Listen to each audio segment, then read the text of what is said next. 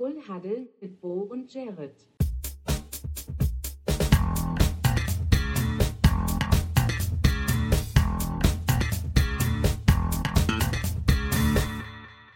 Full Huddle mit Bo und Jared. Moin, gute liebe Welt, herzlich willkommen zu Full Huddle, eurem Sportcast hier auf Spotify und den ganzen anderen Plattformen, wo man uns heutzutage auch finden kann, weil wir uns ausgebreitet haben.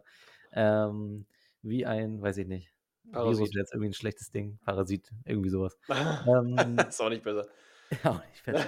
Ich bin nicht alleine, ihr hört ihn ja schon von links reinlachen. Bei mir ist Jared, den ich mit einem herzlichen Full Huddle. wieder begrüßen darf. Herzlich Yes. willkommen zu unserer wunderbaren Playoff-Episode. Äh, Playoff-Episode. ähm, Sie sind endlich da. Wir haben uns lange drauf gefreut. Mhm. Und äh, wir werden heute nicht über alle Spiele reden, also alle ein bisschen, aber vier davon im Detail. Äh, wir reden heute über die Begegnungen zwischen den Browns und den Texans. Äh, wir reden über das Spiel Chiefs gegen Dolphins, Packers gegen die Cowboys und die Lions gegen die Rams. Das ist das Programm heute. Bevor wir da jetzt kopfüber reinstarten, Jared, wie geht's dir? Wie ist die Lage? Erzähl. Was geht ab? Ja, ich wäre fast äh, zu spät zu dieser Folge gekommen, weil ich gerade noch mal kurz bevor es losging einen kleinen äh, ja, Powernap, sag ich mal, gemacht, mach, äh, gemacht habe. Ich mache mir, bin immer ein sehr großer Freund davon, über zehn Minuten sich einfach einen Timer zu stellen. Und da ich äh, gesegnet bin mit einem extrem schnellen Einschlafen, äh, kann ich meistens dann auch schon zehn, zehn, zehn Minuten durchnappen. Aber in dem Fall hat sich tatsächlich dann unter die Decke unsere äh, Katze ähm, mit dazugelegt und hat sich so quasi so löffelchenmäßig so an meinen Bauch rangelegt. Und dann habe ich so irgendwie im Schlafen wohl scheinbar meine Hand über sie gelegt und dann bin ich so aufgewacht äh, mit der Katze in der Hand quasi und die hat neben mir dann so rumgeschnarcht und äh, ich wollte fast nicht aufstehen, hat gedacht, naja gut, dann, dann. lassen wir den lieben Gott einen äh, guten Mann sein und äh, heute keine Folge auf, das war es so gewesen. Tut sehr leid, wir hatten heute Katze auf den Händen. Ja, ich kann nicht wegen Katze. Nee, äh, also ganz entspannt. Äh, es ist hier noch weiter am Schneien. Ähm, und es ist kalt und es ist alles irgendwie ein bisschen, ja, lässt einen so ein bisschen langsam werden. Ähm, aber ja, das bisher bin ich gut eigentlich ins neue Jahr reingestartet, weiterhin auch noch. Also jetzt fühle ich mich sogar noch besser eingekommen als vorher. Meine ganzen Jahresvorsätze alle schon über den Haufen geworfen, aber das ist ein anderes Thema, ne? Ähm, ja, wie ist bei dir? Ja, bei mir ist irgendwie so ein bisschen das, Gegen, das Gegenteil vom, vom Slow Start. Ähm, ich bin jetzt nämlich äh, als Feuerwehrmann dazu geholt worden. Ähm, und zwar für ein Projekt, das bei uns äh, im Unternehmen gerade so ein bisschen brennt. Ähm, und zwar ist das ein Projekt, äh, wir haben eine App entwickelt. Und weil äh, die Person, die dafür zuständig war, da jetzt nicht so vorangekommen ist, um das mal so zu sagen, also äh, feiner, feiner Kerl, der das macht, aber irgendwie sehr unstrukturiert und ähm, kam halt nicht dazu, jetzt Ergebnisse zu liefern. Ähm, jetzt wurde dieses Projekt genommen und äh, mir einmal zugewälzt mit, den, mit den Worten, du musst es jetzt gerade biegen. Immer, der, immer derjenige, Alter. Du bist ja wirklich, wirklich der Brandlöscher da, ey. Na, wie gesagt, ich bin da wirklich so ein bisschen zum Feuerwehrmann äh, avanciert. Aber wirklich. Das ist auch nichts Neues, wenn man die Geschichte kennt. Das ist jetzt eher aus dem privaten Kontext, aber das ist wirklich ja krass. Ja, ich darf Aber- jetzt äh, zurechtbiegen, auf jeden Ja. Fall. Ja, Ich mein- äh, wurde, wurde mit den Scheinwerfern auf den Dächern unseres Unternehmens wurde ein großes Bohr in den Himmel projiziert und da Genau. bin ich Wir brauchen dich. Komm Ja. zu uns, rette uns. Ähm, von daher hatte ich da jetzt ein bisschen, ein bisschen Stress äh, mit ähm, jetzt Anfang der Woche. Wird jetzt auch die nächsten Tage nicht weniger. Aber gut, ne? das ist jetzt arbeitsmäßig. Ansonsten geht es mir eigentlich ziemlich gut. Ähm, war jetzt das Wochenende in Ulm. Wir haben ein bisschen Renovierungsarbeiten betrieben. Ähm, die Familie meiner Freundin, äh, wie, man in, wie man in Kreisen würgen, gehört der Kategorie Vermieterschweine an. Ähm, da haben wir so eine Einzimmer- Einzimmerwohnung. Ähm, Die hören den Podcast nicht, ne? Das weißt du auch, deswegen sagst du das. Hast gerade kurz überlegt. Ähm, Hm. Und ja, die Vermieter so eine Einzimmerwohnung und das jetzt Mieterwechsel und äh, weil meine Freundin das so ein bisschen mitverwaltet, ähm, mussten wir das so ein bisschen renovieren. Nichts Großes jetzt, ähm, aber es ist eine Kellerwohnung ähm, und aber so ein bisschen Schimmel, ähm, ne, von, ne, sammelt sich halt irgendwann Schimmel in der Wohnung an. Ähm, und muss man halt jetzt mal so ein bisschen Tapete rausreißen, ein bisschen neu tapezieren an den Fenstern. Aber gut, ähm, das habe ich irgendwie das Wochenende getrieben, deswegen ging es auch wieder relativ fix um. Ich hatte ein bisschen Bahnstress. Oh ja, Ähm, war ja am Wochenende auch irgendwie. Genau, es war ja dabei. letzte Woche, letzte Woche war ja auch noch, auch noch Streik, Hm. ähm, drei Tage lang. Ähm, hat dazu geführt, dass ich statt irgendwie drei Stunden fünf bis sechs gebraucht habe, bis ich dann da war. Ähm, aber gut, die Rückfahrt war dementsprechend aber ein bisschen ruhiger. Sehr schön. Wieder mal unterwegs in äh, Deutschland. Genau. Das hört, Ähm, hört ja nicht auf. habe ich gar nicht viel erlebt, glaube ich. Ich habe dann Nö, Sonntag ein bisschen, ein bisschen Footballspiele nachgeholt. Ähm, es war dann ja auch, dass das äh, Bills Pittsburgh äh, aus der Primetime verschwunden ist, weil Ja, leider. Das hätte eigentlich mein Sonntagabendprogramm sein sollen. Meins auch. Ähm, ich habe mir dann stattdessen einfach dann nochmal äh, Texans gegen Browns noch mal ein bisschen Ah, gegeben. Das habe ich mir auch, genau das habe ich mir dann auch angeguckt stattdessen. Na, guck. Aber das dann nochmal da in der 40-Minuten-Zusammenfassung aber gegeben, weil Ja, genau, die andere genau. Version, die Catch-Up-Version, irgendwie bei The Zone aus irgendeinem Grund, nennen die das ja, ständ, gefühlt für, für mich ständig um. Entweder ist es halt La Real Life, jetzt heißt es Catch-Up irgendwie. Hey, hieß Keine das nicht, heißt das nicht immer noch Real Life? Ich, hab, ich bin mir sicher, ich, hab Catch-Up. das, ich bin mir sicher, ich habe das als Real Life geguckt. Ja, ich weiß nicht, bei mir stand Catch-Up und äh, dann habe ich erst gedacht, okay, was soll denn das sein? Und dann habe ich gesehen, geht fünf Stunden, das scheint wohl das Richtige zu sein. Aber es war halt so, dass da auch alles an Werbung mit drin war. Das heißt, es war einfach mal, ich glaube, eineinhalb Stunden lang Vorgeplänkel und dann das Spiel irgendwann. Das war mir so nervig, dass ich dann umgeschaltet habe, 40 Minuten Highlights, weil ich dachte, gut, dann 40 Minuten, Ja, dann ist, hat auch. das auch. Nachdem ich schon auch. 20 Minuten, 30 Minuten Werbung geguckt habe, habe ich mir Ja. gedacht, okay, es reicht auch langsam, jetzt will ich jetzt das Spiel sehen. Ja, genau. Hast du irgendwas äh, großartig Ja. Spannendes erlebt? Ähm, nee, eigentlich nicht. Also, es war eigentlich nur ein ganz normaler Start in die in das Jahr. Ich habe jetzt nichts nichts nö, auf ganz normal. Also, es heißt, schade, das Jahr ist eigentlich schon seit 3 Wochen gefühlt. Aber geht ja gar nicht. Es sind erst 2 Wochen, na ja. So viel dazu. Ähm, nö. Nö, gibt's tatsächlich gar nicht so viel gerade. Ist entspannt. Also, versucht klarzukommen, ne? Man, versuchen wir gerade irgendwas irgendwas aus der Nase zu ziehen, was ich gemacht haben kann, aber mir fällt jetzt man, versucht, man versucht zu überleben, ne? So ist es. Ja, man versucht zu überleben. Das kann man nicht Ja. anders sagen. Also, aus meiner Sicht zumindest. Nö, von daher, Das, ähm, das versuche ich jetzt nämlich auch schon länger, weil äh, seit letzten äh, Mittwoch äh, in mir etwas gestorben ist. Ähm, und zwar hat Pete Carroll äh, unter Tränen seinen Abschied äh, mitteilen müssen. oh, ja, stimmt. Ähm, So lange her, ich dachte, das haben ähm, wir schon drüber gesprochen, aber haben wir ja gar nicht. nee, das war tatsächlich äh, nach unserer Ja. Aufnahme der Mittwoch. Ähm, Mhm. deswegen kommt es dann auch so lange her. Stimmt. Er wird den Hut packen. Es hat, äh, also natürlich trifft mich das irgendwie dann als Fan dann auch sehr. Ich meine, Pete Carroll ist zwei- 2010 gestartet als Head Coach. Ähm, also eigentlich genauso mit dem Jahr, wo ich mich auch für die Seahawks interessiert habe. Und also generell für NFL-Football auch zu gucken. Äh, von daher, ich kenne eigentlich nur die Seahawks mit Pete Carroll an der Seitenlinie. Und ähm, Mhm. wird mir da sehr fehlen. Was, was, was mir so ein bisschen so ein übles Bauchgefühl hinterlässt, ist, dass die ganze Nummer so halb freiwillig aussieht. Äh, die erste Meldung, die, die dazu kam, war, dass man sich irgendwie geeinigt hätte, dass er äh, in eine Beraterposition ähm, wechselt und Ja, damit das den. Headcoach-Posten freigibt. Auf der Pressekonferenz danach hat er dann, hat dann Pete Carroll aber selber gesagt, dass er irgendwie alles, äh, alles dafür gemacht hat, um weiter Headcoach sein zu dürfen. Und äh, jetzt geht man so ein bisschen mehr davon aus, dass äh, Schneider das wohl irgendwie sehr eigenmächtig entschieden hätte, dass man jetzt den Cut-Off-Point suchen muss. Also, dass der irgendwann kommt, war klar. Also, ne, Pete Carroll ist jetzt halt auch, ich meine, das ist 73, ne? Also ein sehr amtliches Mhm. Alter. Ja. Und ähm, dass da irgendwann eine Zeit kommt, wo man sich dann auch als Seahawks von denen lösen muss, war schon klar. Trotzdem wirkt er jetzt, also wirkt er auf mich noch topfit, sowohl körperlich als auch geistig. Und ähm, ich glaube fast, dass man aus, also aus verantwortlichen Sicht gesagt hat, es sind jetzt sehr viele spannende Namen in dieser Postseason auf dem Markt und wir wollen uns daran bedienen. Also das, ich hatte das Gefühl, diese Entscheidung wurde jetzt vorgezogen. Ähm, ich konnte mir schon vorstellen, dass man perspektivisch geguckt hat, okay, so zwei Jahre oder so macht man noch mit Pete.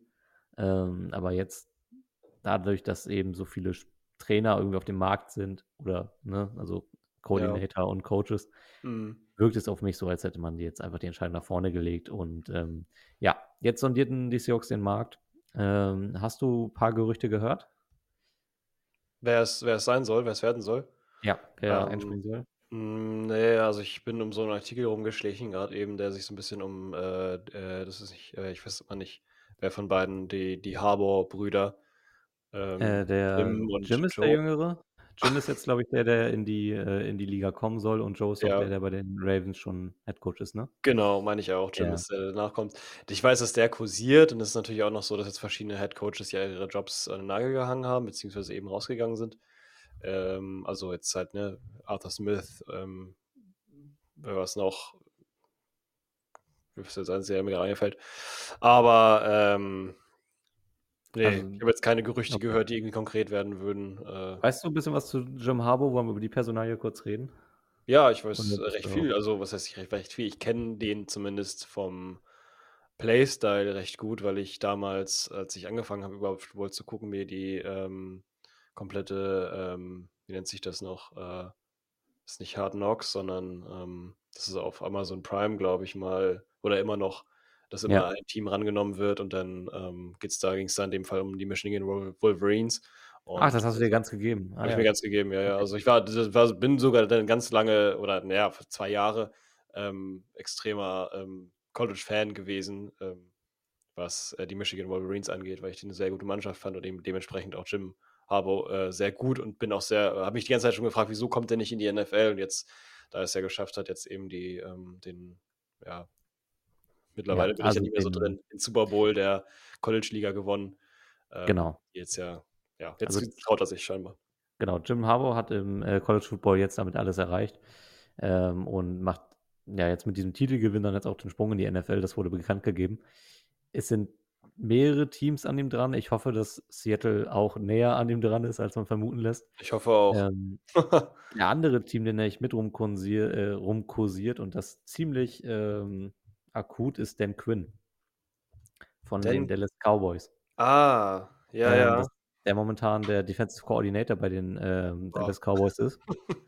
Ja. Hat jetzt natürlich nach dem Playoff-Spielen, wo wir im Detail gleich nochmal kurz drüber reden werden, einen sehr Ja. faden Beigeschmack. Mhm. Ähm, das Gerücht existiert allerdings jetzt schon ein bisschen länger. Ich glaube, so zwei, drei Wochen ist das schon alt.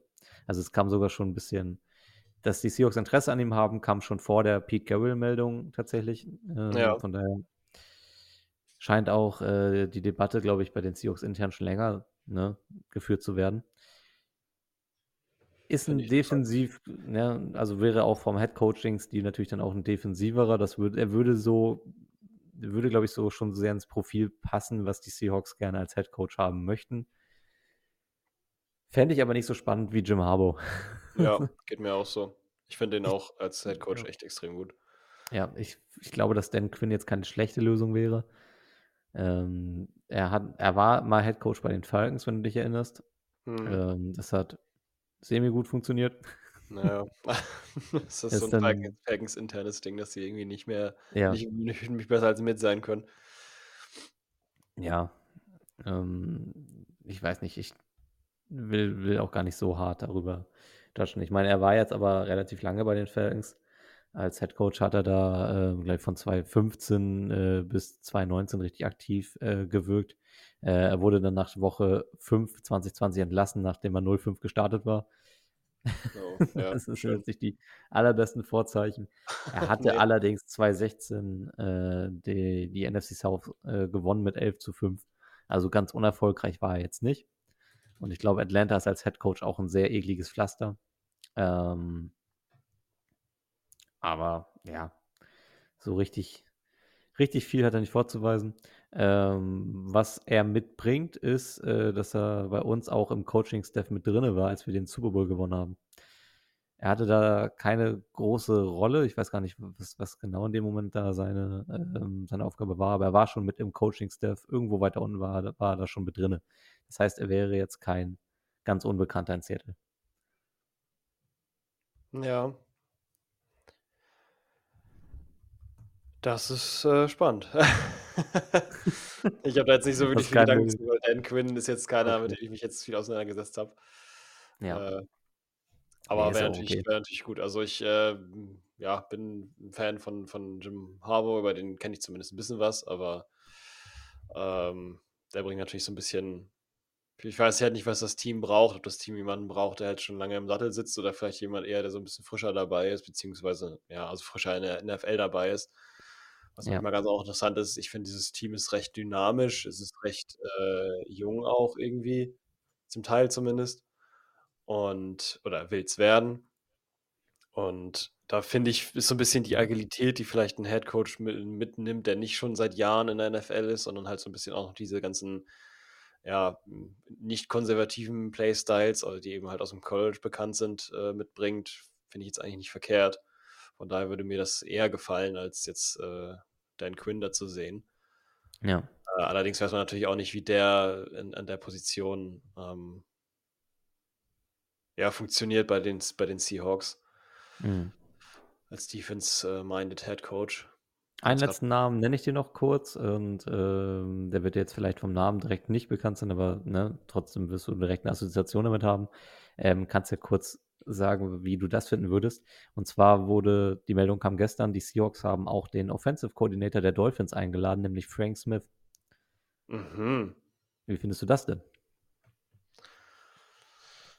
Hm. Naja, ist ein Offense-Koordinator, der dann hochgestuft wird auf dem Head-Coach-Job. Weil er, ja, ich weiß nicht, ich, liegt ein bisschen daran, dass ich nicht so ganz weiß, was ich von der Offense der, der Dolphins halten soll. Ich finde, die ist so ein bisschen, das haben wir jetzt vielleicht auch Jungs jetzt gerade gesehen, äh, wie du gerade schon Mhm. meinst, reden wir ja später nochmal im Detail drüber. Ich glaube so ein bisschen, dass die Dolphins, äh, also jetzt vom Play-Calling her, jetzt auch nicht unbedingt die krasseste Mannschaft ist. Von daher weiß ich nicht, ob der das jetzt so mitbringt. Also da bin ich vielleicht eher noch am, am, am Skep also am bringe ich, dem bringe ich am meisten Skepsis entgegen. Mhm. Von den drei, die du mir jetzt äh, vorne hingelegt hast, äh, würden wahrscheinlich die anderen beiden, über die wir jetzt gerade gesprochen haben, Dan Quinn und Jim Harbour, äh, wahrscheinlich die Platz 1 beide belegen und Platz 2 dann eher er dann sein.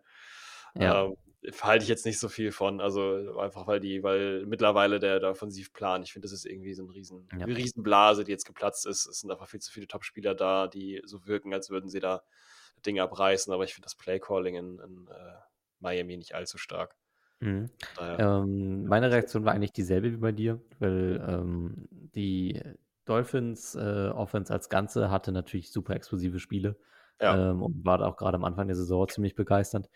Hat dann, wurde dann aber relativ schnell entschlüsselt, würde ich behaupten. ja. Äh, zumindest so Mitte der Saison hat es angefangen, dass das Defensive einen guten Plan gegen diese Offense gefunden haben. Ähm, und die Offense dann halt irgendwann noch so Totalausfälle ne, fabriziert hatte. Mhm. Weshalb man ihn für interessant hält und ähm, als ich mich da ein bisschen näher befasst habe, konnte ich das auch, aber ich habe den Gedanken verstehen können. Er ist wohl sehr bekannt für seine gute Arbeit mit O-Lines und ähm, ne, also was so den, den Aufbau einer stabilen Line betrifft, das ist so, was er als Ja. Offensive Coordinator äh, bei seinen bisherigen Stationen Hm. wohl mal sehr, sehr gut gemacht hat. Das würde natürlich einen Need, den wir als Team haben, schon bedienen. ne? Ja, na gut, ist jetzt die Frage, ob man da direkt den Headcoach dann drauf werfen soll auf dieses, auf dieses Need, Das dachte ich wobei mir dann auch. die, die O-Line halt auch ein Riesenproblem ist. Und die O-Line, muss man sagen, wenn man die jetzt nochmal ähm, losgelöst betrachtet, dann ist die in Miami gar nicht so verkehrt. Also es war Ja. zumindest mal genug Zeit, da eben genau diese Plays zu kreieren, die da waren. Von daher, ja, verstehe ich schon. Also sieht man auch in der Arbeit, ähm, wenn du so darüber redest. Ja. Kann auch Sinn machen, aber ja, vielleicht eben halt als Offense Coordinator und nicht als Head Coach. Ja, das Problem ist, du wirst ihn wahrscheinlich als Offensive Coordinator nicht bekommen. Ja, genau. Weil A könnte er einfach in Miami bleiben und B Ja. sind, äh, haben ihn auch andere Teams als Head Coach interviewt. Ähm, soweit ich weiß, haben die Chargers angefragt, die Commanders, die Panthers und die Titans. Also der. Ja, alles ähm, Top-Teams. hey. Ja, aber ich meine, ich wäre wahrscheinlich auch lieber irgendwo Head Ja. Coach äh, als Koordinator, ne? Natürlich, klar. Also, I und, can change ähm, them, sagen sie. ja. I can change them. Ja, es, es, es gibt auch gute Zeiten. Es gab auch mal Zeiten, da waren die Zeiten besser in Carolina, in Washington und in Tennessee. Ja, ich würde auch natürlich. behaupten, dass sie in Tennessee gar nicht so schlecht waren. Nein. Ähm, das haben wir in der letzten Folge auch nur randläufig erwähnt, dass äh, die Titans sich ja tatsächlich auch von ihrem Headcoach getrennt haben. Ja, das kam Ähm, gerade irgendwie rein oder so, das haben wir dann so nebenbei. Genau. Ja, stimmt. Ähm, Mike Rebel ist jetzt offiziell auch auf dem Markt. Äh, fand ich als, also der scheint bei den Seahawks irgendwie gar nicht so großes Thema zu sein. Dabei fand ich ihn eigentlich als Headcoach immer sehr kompetent. Und ich mochte eigentlich auch die Arbeit, die er in Tennessee geleistet hat. Jetzt unabhängig davon, dass, also dieses Titans-Team hatte einfach sehr, sehr wenig. Und ich finde, er hat das sehr gut geschafft, über die letzten beiden Saisons äh, das Team nach was aussehen zu lassen. Ne? Also, Mhm. äh, Ja. von der, dass der so gar nicht Thema war, fand ich ein bisschen schade. Ähm, Ja. Aber der wird, der wird irgendwo auch seine Station finden. Vielleicht haben die da so ein bisschen nach Qualitäten gesucht, ne? dass sie jetzt sagen, okay, ähm, der kann besonders gut mit der O-Line, der andere kann besonders gut mit generell der Defense oder halt eben Linebackern oder wie auch immer, wird er auch seinen Schwerpunkt da irgendwie liegen haben.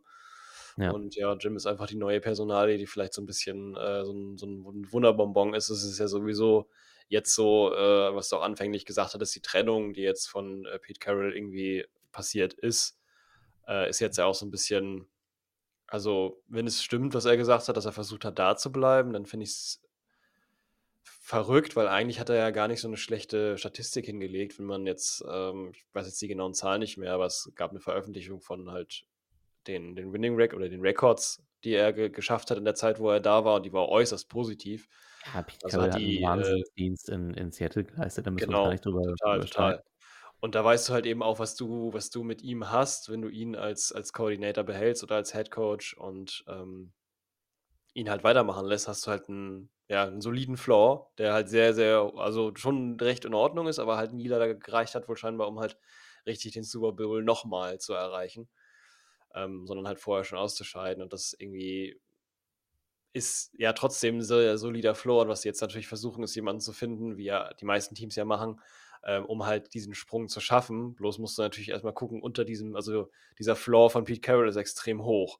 Und da ist Ja, so extrem viel Platz drunter. Da hätten ganz, ganz viele Head Coaches Platz, äh, aber nur ganz wenige darüber noch. Ähm, und da finde ich, ist es jetzt schwierig. Also es könnte sein, dass diese Suche für einen neuen Head Coach jetzt auch darin enden kann, dass erstmal die nächsten beiden Saisons, Saisons Seasons, sagen wir es, wie es ist, Season auf Englisch, Mhm. ähm, Seasons vielleicht so ein bisschen schwieriger werden als die, die davor waren. Ähm, ich bin mal da auch sehr gespannt, wie sich das äh, entwickelt, weil ich, ich sehe es ein bisschen skeptisch, weil, ja, wie gesagt, Pete Carroll. Ja, Pete Carroll war in den Jahren, in der er in Seattle war, war, glaube ich, in jeder Season unter den Top 5 Coaches. Ja, zu Also Recht. es gibt wenig, wenig Saisons, wo ich das, wo ich das nicht argumentieren würde. Ähm, jetzt auch, ich meine, wer, wer, wer steht denn so richtig über ihm? Vielleicht so dann, also er kann sich auch mit so Top-Coaches wie Andy Reid und so, da kannst du ihn ja daneben auf jeden Fall listen, ohne, Ja, ne, ohne irgendwie ohne Augen. Auge zu, zu, zu, wie nennt man das denn, so ein, Zucken. wir haben im Auge zu zucken, das, das passt halt, das reizt, der reizt sich da in die, in die oberste Riege voll mit ein. Mhm. Und Ja. ähm, ist ein Menschenfänger, weiß, wie er die Kabine bekommt. Ähm, es gab unter ihm so selten irgendwelche großartigen Diskussionen oder so. Es war irgendwie, es war immer ein, immer ein sehr geeintes Team, auch wenn es mal so Kabeleien ne, zwischen Russell Wilson und anderen Spielern auch mal gab. Ja. Ähm, aber Pete Carroll war auf jeden Fall eine Ära Ja, und eine, für die ich absolut dankbar bin. Und ähm, ich hoffe, dass er Seattle in irgendeiner Form auch ähm, erhalten bleibt. Ähm, auch abseits des Platzes heißt es immer, dass er sehr, sehr viel auch für die Stadt tut. Ähm, Mhm. ne, und ähm, ja, Ja, ich habe es auch gehofft. Also es war auch die Nachricht, die ich gesehen hatte, dass er erstmal da bleiben will, irgendwie in der Facility und so, hätte ich auch sehr gut gefunden. Wobei es dann wahrscheinlich auch schwierig ist, irgendwie dann den Head Coach auf einmal als irgendwie einen Koordinator zu haben oder irgendwie so.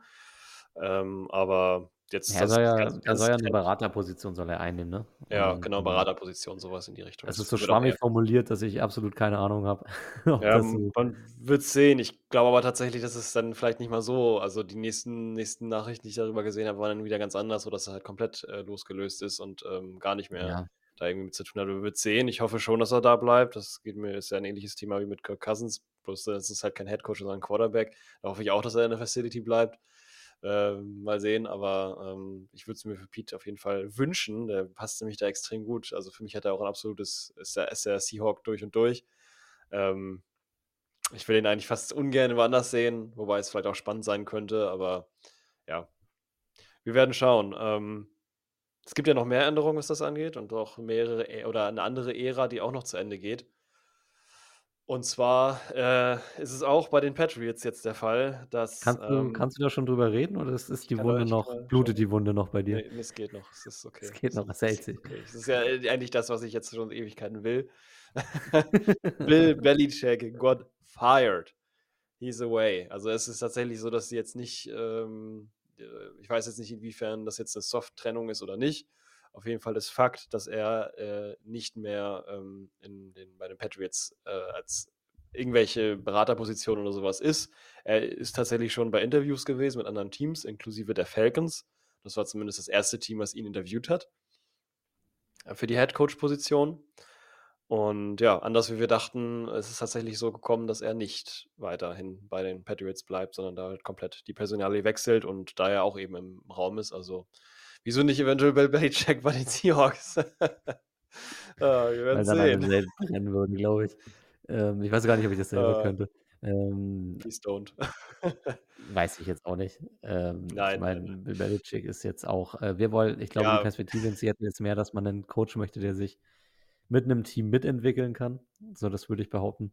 Und äh, Belichick ist jetzt ja ein, also ich glaube, dass der schon noch seine, sein, seine ein, zwei Jahre auf jeden Fall in sich hat. Ähm, aber der sollte auf jeden Fall zu einem Team gehen, das die Prämisse hat, jetzt irgendwo zu competen. Ähm, es sind genau, ja nach seiner, also ich habe auch nie, jetzt nicht gelesen, dass er gefeuert wurde. Es hieß einfach nur, er verlässt die Patriots und ich glaube, das wird auch bei der, ne, bei, bei den Worten wird es in der Art bleiben. Ähm, es wird nirgendwo die Zeile aufploppen, die Patriots, wir haben ihn gefeuert. Ähm, dafür ist man, glaube ich, auch einfach viel zu dankbar. Äh, wo er jetzt eine richtige Ära endet. Ähm, es wird auch sehr merkwürdig sein, ihn nicht mehr in New England zu sehen. Ähm, ich bin auch sehr gespannt, was New England macht. Da bin ich jetzt allerdings nicht so tief drin, was so die Nachfolgegespräche angeht. Äh, was ich gehört habe, ist, dass die Falcons sehr aktiv an Belichick dran sein sollen. Ähm, die das ist jetzt das Team, ja, von dem ich am meisten gehört habe, dass die mit äh, Belichick kokettieren. Ja, genau, sagte ich ja gerade.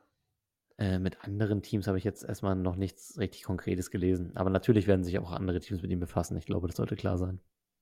Ja. Gibt es irgendeine Adresse, wo du, wo du ihn richtig gerne sehen würdest? Nee. Auf der Couch. Ganz nee. weit weg von NFL auf der Couch. Ja, nee, also keine Ahnung, nee, weiß ich jetzt nicht. Also ich, ich kenne aber auch die Ära vor Bill Belichick nicht. Ich weiß nicht, wie die Mannschaft, die, also wie die Patriots agieren äh, ohne ihn, beziehungsweise also ich, ich weiß ehrlich gesagt nicht, was, was, was die Patriots so, äh, was die Patriots Defense so krass gemacht hat, was er sein, sein, sein Ding da drin war. Also was hat er gemacht, dass die so krass waren dass das nicht alles krasse Spieler sind, so ähnlich wie bei dem Headcoach, wie bei, wie bei hier, ne, dem Typ, den ich nicht kenne, wo du gerade meinst, dem Headcoach oder Dan den, Quinn, den oder? Offense Coordinator, nicht Dan Quinn, sondern den Offense Coordinator von den, von den Frank Smith, genau. Was hat den so, ähm, was sind die Spieler und was ist sein Playcalling? Deswegen kann ich das überhaupt nicht deswegen bin ich ja so eingestellt gegenüber ihm, weil ich halt nicht genau weiß, ähm, was, was, was kommt da von ihm, was kommt von den Spielern. Es scheint auf jeden Fall so zu sein, er hatte halt die Ära geprägt, so. Es war halt viel keine Ahnung. Ich bin da aber auch so auf so einer, auf so einer verschwörerischen Seite unterwegs, dass ich äh, eher das Gefühl habe, es hat auch ganz viel einfach damit zu tun, dass sie einfach den äh, besten Quarterback der NFL äh, über mehrere Jahre verpflichtet hatten.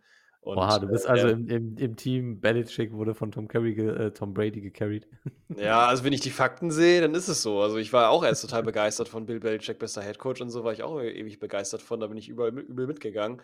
Aber ich fand es irgendwie ein bisschen komisch, dass äh, sobald Tom Brady die, die Patriots verlässt, oh, auf einmal die Mannschaft, die mit Tom Brady ist, äh, die Tampa Bay Buccaneers, die kriegen den Super Bowl. Die Patriots, oh, die losen auf einmal krass ab. Was passiert da? Das ja. finde ich schon ein bisschen sass. Also. Es war aber auch eine Abfolge von, also man hatte in Tampa Bay ein, ein Team, das wirklich nur den Quarterback davon entfernt war. Und ähm, in, bei den New England Patriots, da, da hat das Team auch abgebaut. Und ähm, da war dann auch, dass man irgendwie einen Umbruch einleiten musste. Das wäre vielleicht was, was ich jetzt Belichick ankreiden würde zuletzt, dass er diesen Umbruch nicht so geschafft hat wie jetzt andere Teams. Ne? Also wenn ich mir zum Beispiel äh, Texans angucke, die jetzt diesen Umbruch par excellence geschafft haben, Green Bay, die das irgendwie äh, viel schneller geschafft haben, als man sich hätte vorstellen können, diesen Umbruch äh, wirklich ja. von, von einer sehr, ja, fast schon lahmen Offense in eine super junge, dynamische, mit viel Talent umzuformen. Das ja. ging bei diesen Teams ja unfassbar schnell. Und äh, man hat bei den Patriots jetzt ne, seine Jahre abgewartet. Und ich glaube, jetzt war dann so der, der Cut-Off-Point dann auch, oder wo dann Belichick vielleicht auch selber gesagt hat, ähm, er wird es jetzt erstmal perspektivisch vielleicht nicht so rumreißen können. Da muss irgendwie frischer Wind rein.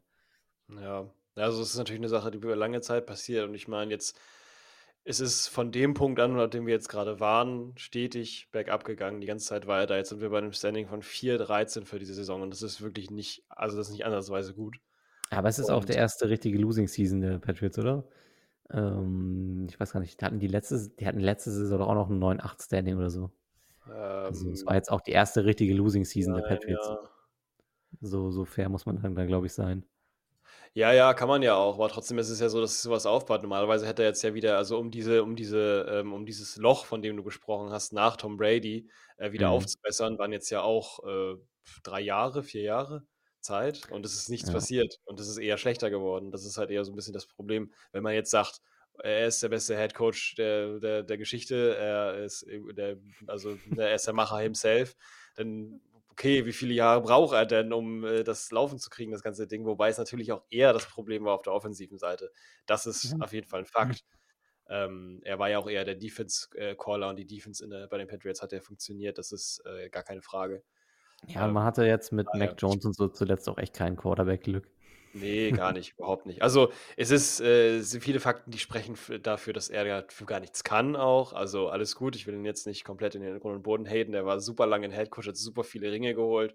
Äh, Ich glaube, Mhm. jeder würde mich jetzt in der Luft zerreißen dafür, wenn ich jetzt hier in diesem Podcast auf einmal äh, darüber rede, dass Bill Belichick absoluter Dogshit ist. Das ist nicht der Fall.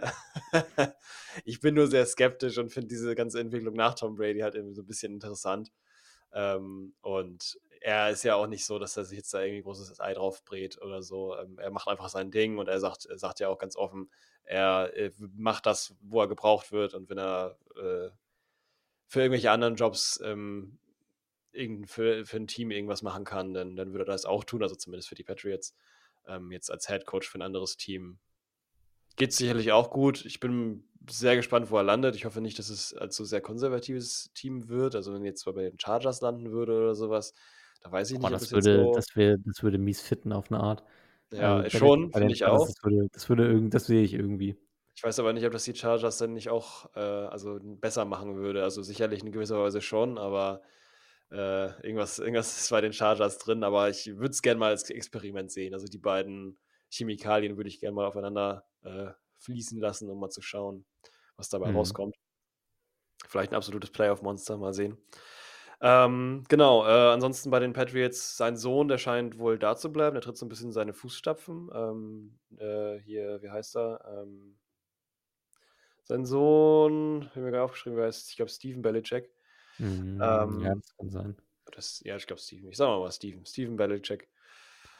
Äh, der Sohn, der äh, auch an, zumindest in den ersten Stages ähm, von Linebacker-Coaching und äh, Defensive Play Calling so ein bisschen gewesen ist, jetzt zu dem Zeitpunkt. Ähm, der wird wohl da weiter bleiben. Scheinbar zumindest bieten die Patriots das an, wollen das gerne. Und ähm, ansonsten ist gerade Jared Mayo derjenige, der ähm, die Headcoach-Position bei den Patriots ähm, verwaltet. Wahrscheinlich wird jetzt bis zur nächsten Saison neuer wieder gecallt. Ansonsten ist aber Jared Mayo jetzt tatsächlich der jüngste Headcoach ähm, der NFL-Geschichte geworden damit. der jetzt ja leider in der Offseason quasi nur äh, agiert, aber Mhm. trotzdem geht dieses historische Merkmal an ihn. Aber ansonsten, ja, habe ich da jetzt auch keine vielen Ja. Gedanken zu. Bei Belichick sind es tatsächlich beide Söhne, ne? Also es sind Steve Hm. und Brian Belichick. Äh, die haben beide die Möglichkeit, in, in äh, New England zu bleiben, wenn sie das möchten. Ja, genau. Ähm, ja, und da eben innerhalb von Coaching-Positionen sich weiter fortzubilden. Der eine mehr in Richtung Defensive Play Caller und ähm, Linebacking, der andere dann mehr im Safety-Bereich. Ah, schön. Das wäre die Doubleheader Belichick Army. Ja. Belichick Dynasty ist auf jeden Fall am Wachsen. Ja, ja, der hat da seine, der hat seine, seine, äh, seine äh, Samen gepflanzt, sag ich mal. Oh je. Doppeldeutig, ja, gut. naja. Ja, Ähm, Ansonsten äh, wäre, äh, keine Ahnung, ich finde keine gute Überleitung damit. Wo werden noch mehr Samen gepflanzt, Jared? Sag's mir. Ich weiß nicht, äh, bei den Eagles, da werden auf jeden Fall Samen aus dem Boden entpflanzt. Keine Ahnung. Also, ähm, Ja, sollen wir den Umschwung machen? Oder? ich weiß nicht. Ja, an sich schon. Mit einer guten Okay. Überleitung wäre besser gewesen. Also, Ähm, Tem ja. Tampa Bayfield hat äh, komplett über Philadelphia hinweg gesamt. Oh Gott, Alter, okay, jetzt wird's wild. Ich weiß nicht, das muss jetzt explicit werden, der Content Okay, okay, hier raus, aus, raus, raus aus dem, äh, aus, aus diesem Feld. Ähm, hier. Nee, also, Die Buccaneers äh, haben äh, tatsächlich in einer sehr beeindruckenden Manier 32 zu 9 gegen die Eagles gewonnen. warte, warte, Bei den was machst du jetzt gerade? Eagles, Was, was, was, was machst du jetzt ähm, gerade? Willst du jetzt gerade in das Spiel reingehen? Nee, ich will jetzt nur kurz, wir gehen ja gar nicht in das Spiel rein. Ich will jetzt nur Achso, wir gehen gar nicht in das Spiel rein. Stimmt, wir gehen gar nicht in das Spiel rein. Okay, mach weiter. Ignoriere Okay. mich. Ich wollte eigentlich gerade über, war das nicht auch deine Idee, dass wir kurz über die kriselnden Eagles reden? Ja, und Ja, vielleicht genau. auch über den äh, Abgang Ja, genau, das, deswegen, das war gerade meine Einladung Ja, dafür. äh, das Also, hast du sehr gut gemacht. Äh, Ich bin heute nicht so einleitig unterwegs. Ich äh, unterbreche lieber die Personen, die gute Ja. Einleitung machen.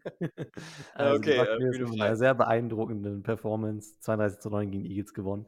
Äh, die Eagles ähm, setzen ihre Abwärtsspirale damit fort. Ähm, seit dem Spiel gegen die 49ers, äh, was ich muss jetzt einmal zurückgucken, in Woche 10 rum oder so gewesen ist, ähm, haben sie aus acht Spielen nur eines gewonnen, sieben verloren. Also dieses Playoff-Game jetzt mit inbegriffen. Dieses Playoff-Game war eine Katastrophe. Also die Eagles waren so, weiß ich nicht, kaputt. Als, also es ist wirklich ein dysfunktionales Team in diesem Moment. Ähm, Jalen Hurts sieht katastrophal aus. Ähm, die, wenn man sich die, äh, das Spiel auch mal in der Zusammenfassung anguckt, es gibt Tackles, die unglaublich schlecht äh, gesetzt sind. Es funktioniert bei den Eagles einfach gerade gar nichts. Es geht nichts zusammen. Mhm.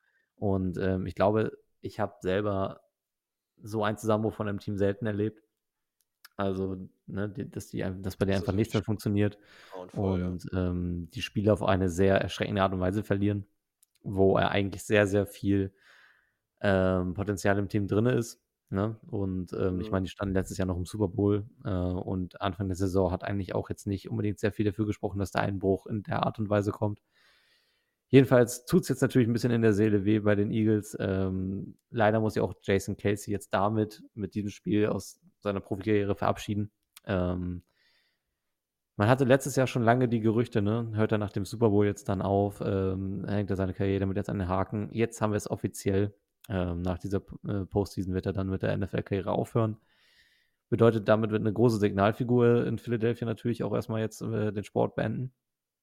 Mhm. Ähm, äh, Jason Casey ist äh, ein Spieler, den es auf seiner Position oder der es auf dieser Position sehr selten so ins große Spotlight bringt. Ne? Also Ja, ja, man hat als Center ja, schon einer der bekannteren.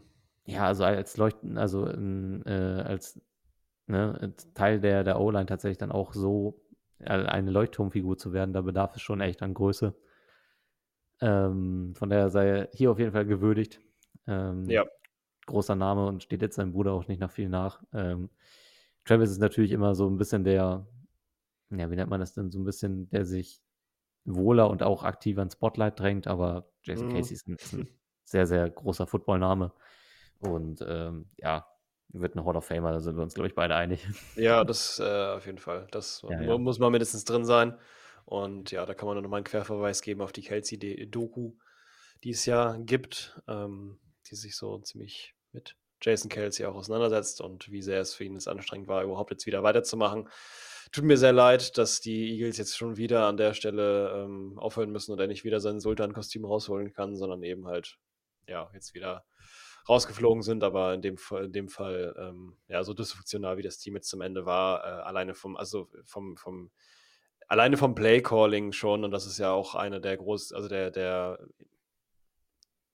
wichtigeren Stationen, wenn es darum geht, dass ein Team offensiv funktional ist, gab es da jetzt auf jeden Fall bei diesem Spiel super viele Ungereimtheiten, teilweise Spielzüge, wo äh, Receiver nur auf eine punktuelle Stelle irgendwie ge- gepinnt waren und ähm, sich gar nicht übers Feld verteilt haben oder halt irgendwelche ja, Design-Plays, die halt gar nicht aufgegangen sind und ähm, auch gar nicht so funktioniert haben. Und mit, mit, mit den Spielern hat der AJ Brown, glaube ich, sogar noch gefehlt sogar.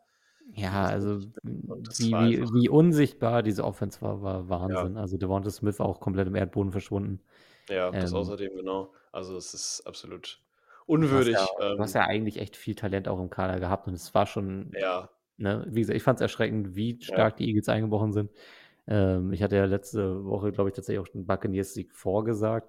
Ähm, aber ich wusste, auch- ich habe in, in meinen kühnsten Träumen nicht damit gerechnet, dass der so dominant wird. Also, mhm.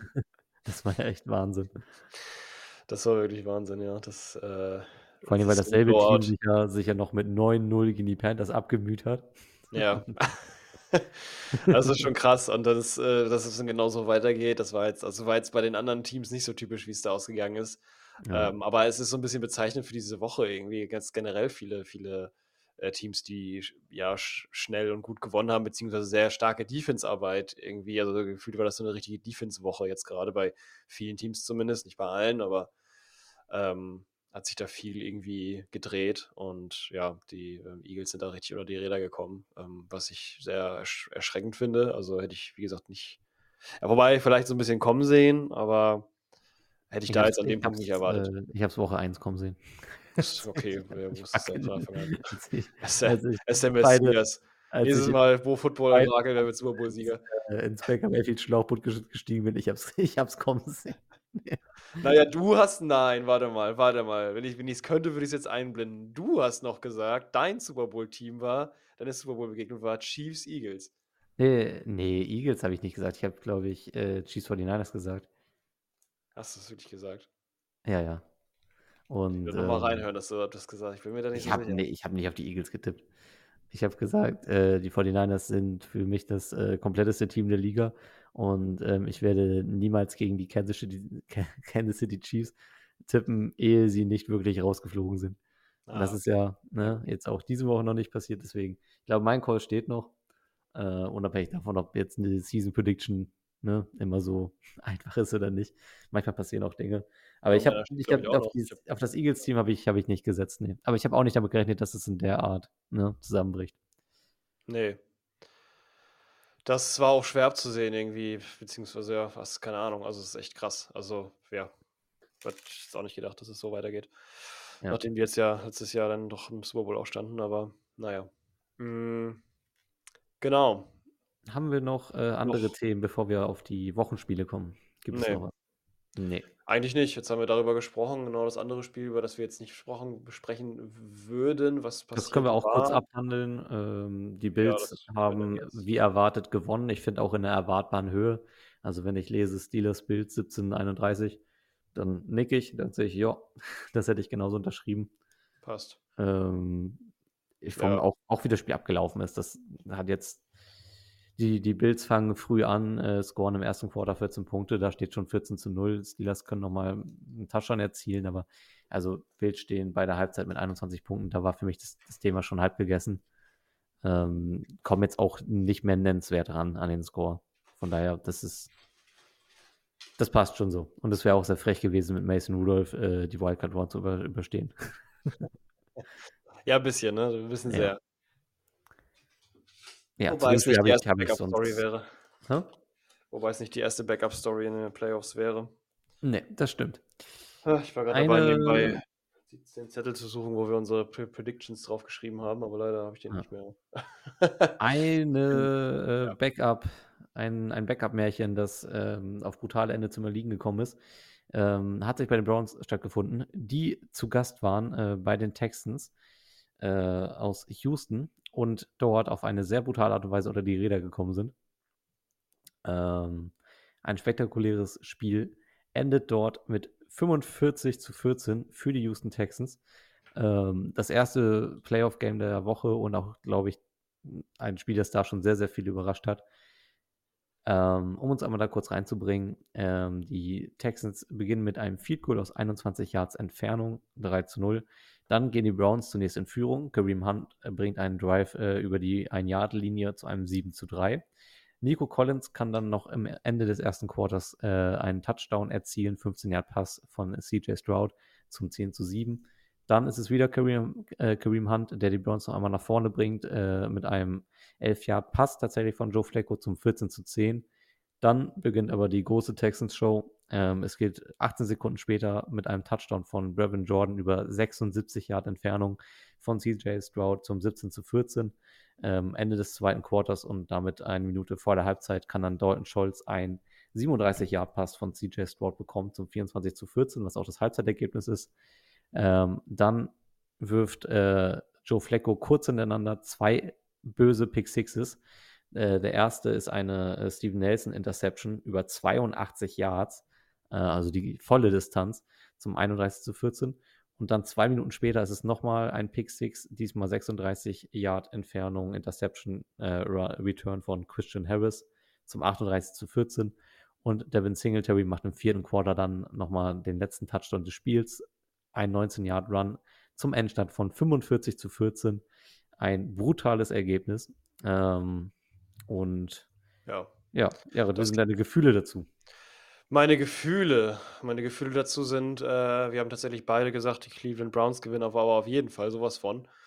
Ähm, ist in dem Fall gar nicht passiert. Also die Aber Defense. ich meine, wir haben beide gesagt, dass wir hoffen, dass die Texans was reißen können, oder? Also ich glaube, wir waren uns beide sicher, ja, aber wir haben gesagt, die Cleveland Browns gewinnen. Ja. das kannst du dir jetzt nicht schönreden, das tut mir leid. Nee, will ich Wir auch haben gar nicht. Äh, getippt. Ich stehe Wir zu haben auch dem gesagt, wir hoffen, die, die Ich Texans hatte, ich hatte auch angenommen, dass das so ein bisschen in der NFL schon programmiert ist, weil ich war mit meinem Kopf voll im äh, Joe Flacco Ravens äh, Comeback Game. Da war ich schon voll drinne. Ja, normal, Ähm, wieso auch nicht. Da ist Da wäre ich auch mitgegangen, aber leider ist nicht dazu gekommen. Ähm, aus dem Grund, oder zum Glück ist es nicht dazu gekommen, weil äh, die, ja, wo fangen wir an?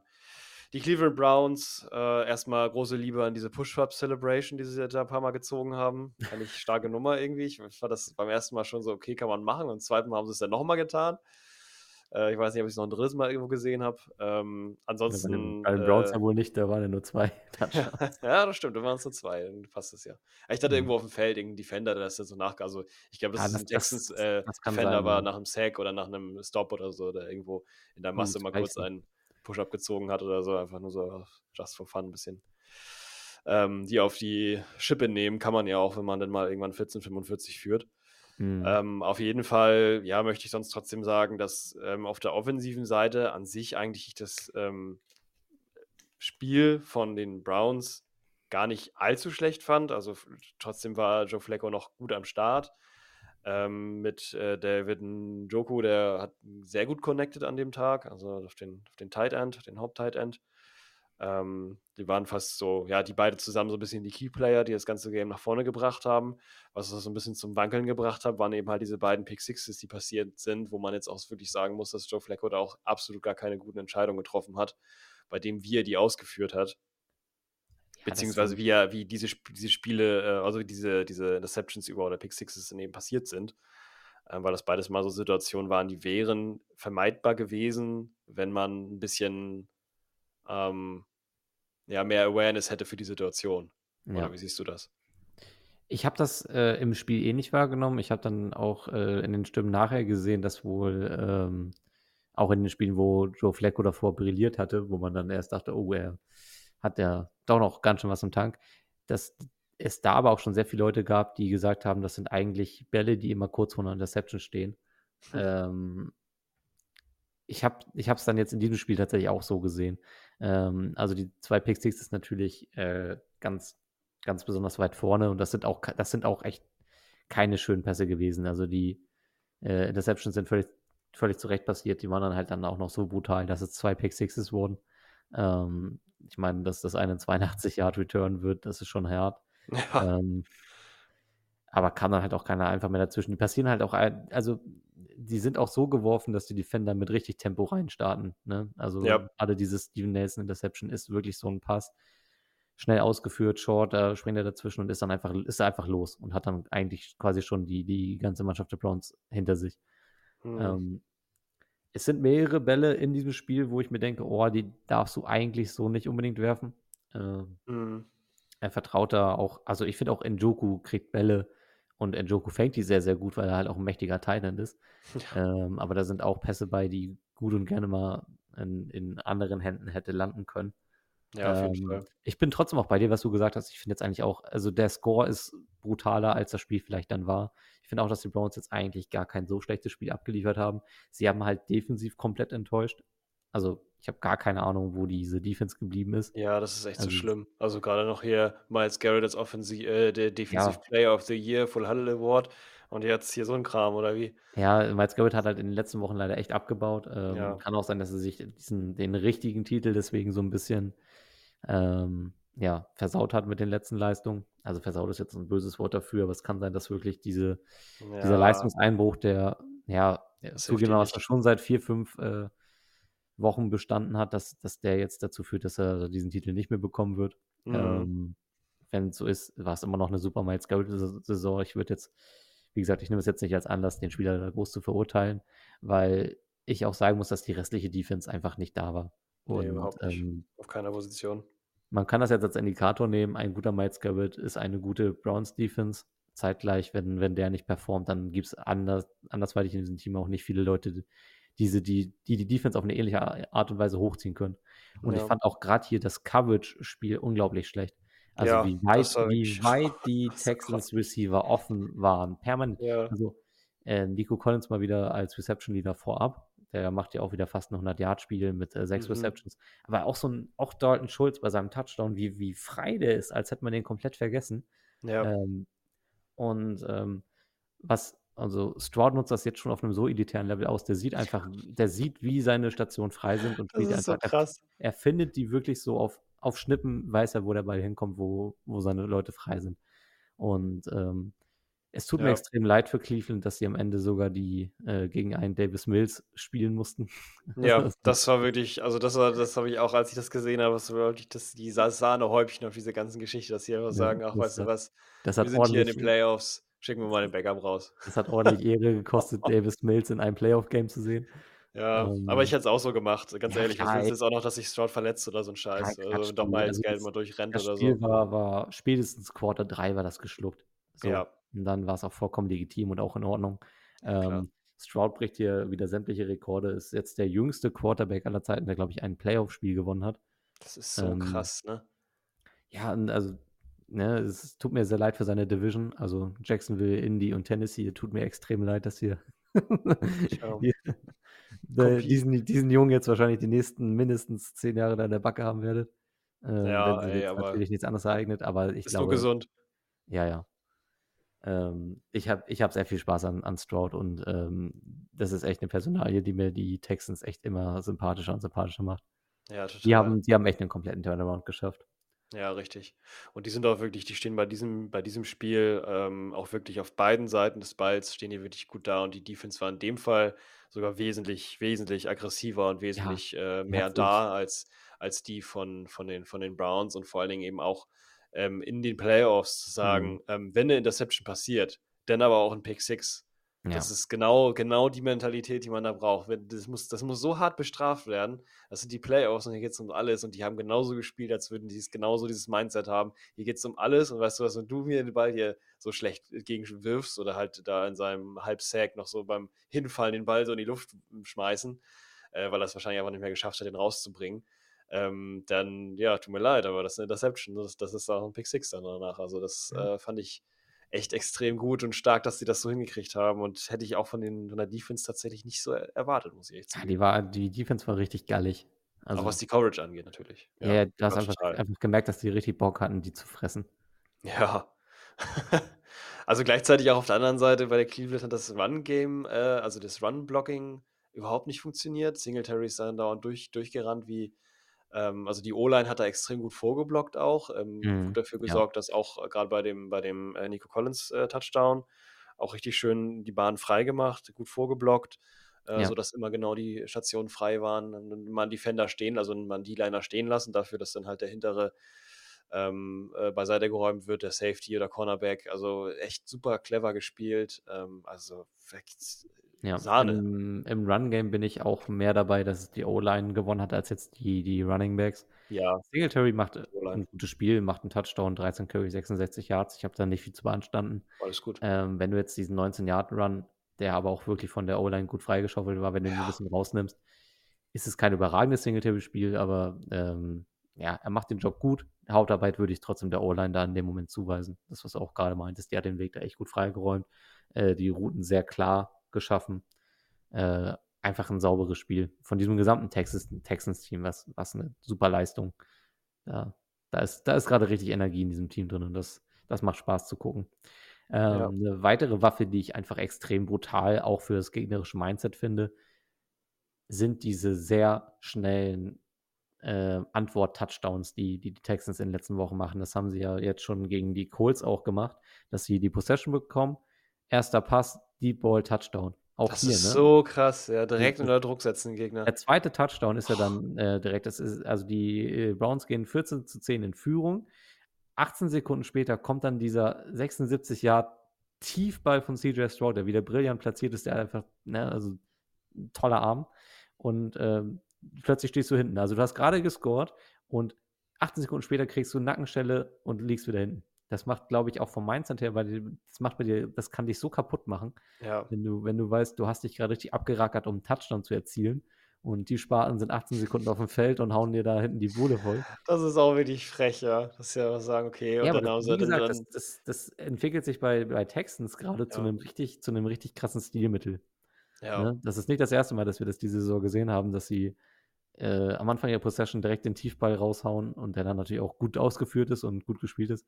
Ähm, ich meine, hier Brevin Jordan hatten wir vorher kaum gesehen. Jetzt fängt er dann Stimmt, ja. 76 Yard Pass von CJ Stroud. Es macht, mittlerweile macht es sogar fast den Anschein, als, als müsstest du nicht mal die unbedingt größten Star Receiver haben, dass sie unter Mhm. Stroud gut aussehen. Und immer wenn du so einen Quarterback hast, der auch deine B-Receiver wie A-Receiver aussehen lassen kannst, dann hast du richtig Gold. Ja, dann hast du richtig goldene Tasche. Und das haben die auch genutzt. Und ich glaube, das fängt jetzt auch ein bisschen an. Also, ich glaube, die werden jetzt tatsächlich, jetzt, jetzt gerade äh, haben die Aufwind und die werden, werden nur stärker. Also, Ja. ich, äh, jetzt treffen sie als nächstes, äh, treffen sie ja als nächstes auf die Ravens. Ähm, und da vielleicht auch mal so einen kleinen äh, Ausblick hinzuwagen. Ja, das machen wir am Ende, ne? Ähm, dass wir nochmal die anschauen. Ja, machen wir am Ende, genau, aber trotzdem äh, glaube ich, dass diese, die haben jetzt, die haben jetzt wirklich, äh, also auch, glaube ich, gerade das Offensive Play Calling hat jetzt gesehen, was möglich ist. Und jetzt werden, glaube ich, auch mehr Receiver äh, eingesetzt, die halt nicht Nico Collins heißen, nicht, äh, sondern halt eben dann Reverend Jordan oder halt eben vielleicht auch mal Sing- Singletary dann im Run, Run anschmeißen oder halt eben doch mehr auf Dalton Schultz auch noch. Also Ja. mit diesem Spiel haben die Houston Texans äh, ein Level up gemacht und unlocked, dass sie jetzt auch noch mehrere Passstationen haben. Und das ist natürlich die, bringt diese Gefahr, von der wir vorher gesprochen haben, weswegen wir eigentlich meinen, Cleveland wird das Ding machen. Deck Nico Collins ab und alles ist gut. Ähm, vielleicht doch äh, gar nicht mehr so äh, das Thema, weil die, äh, ja, Nee. das, Play Also Calling wenn hat sich einfach, hat sich das anders gedacht. Und Ja, ist gut. wenn du, wenn du plötzlich solche tiefen Touchdowns auf einen Tight End werfen kannst, ne? Brevin Jordan ist Oh, jetzt ein 23-jähriger Tight End, also auch noch sehr, sehr jung, ja, stimmt.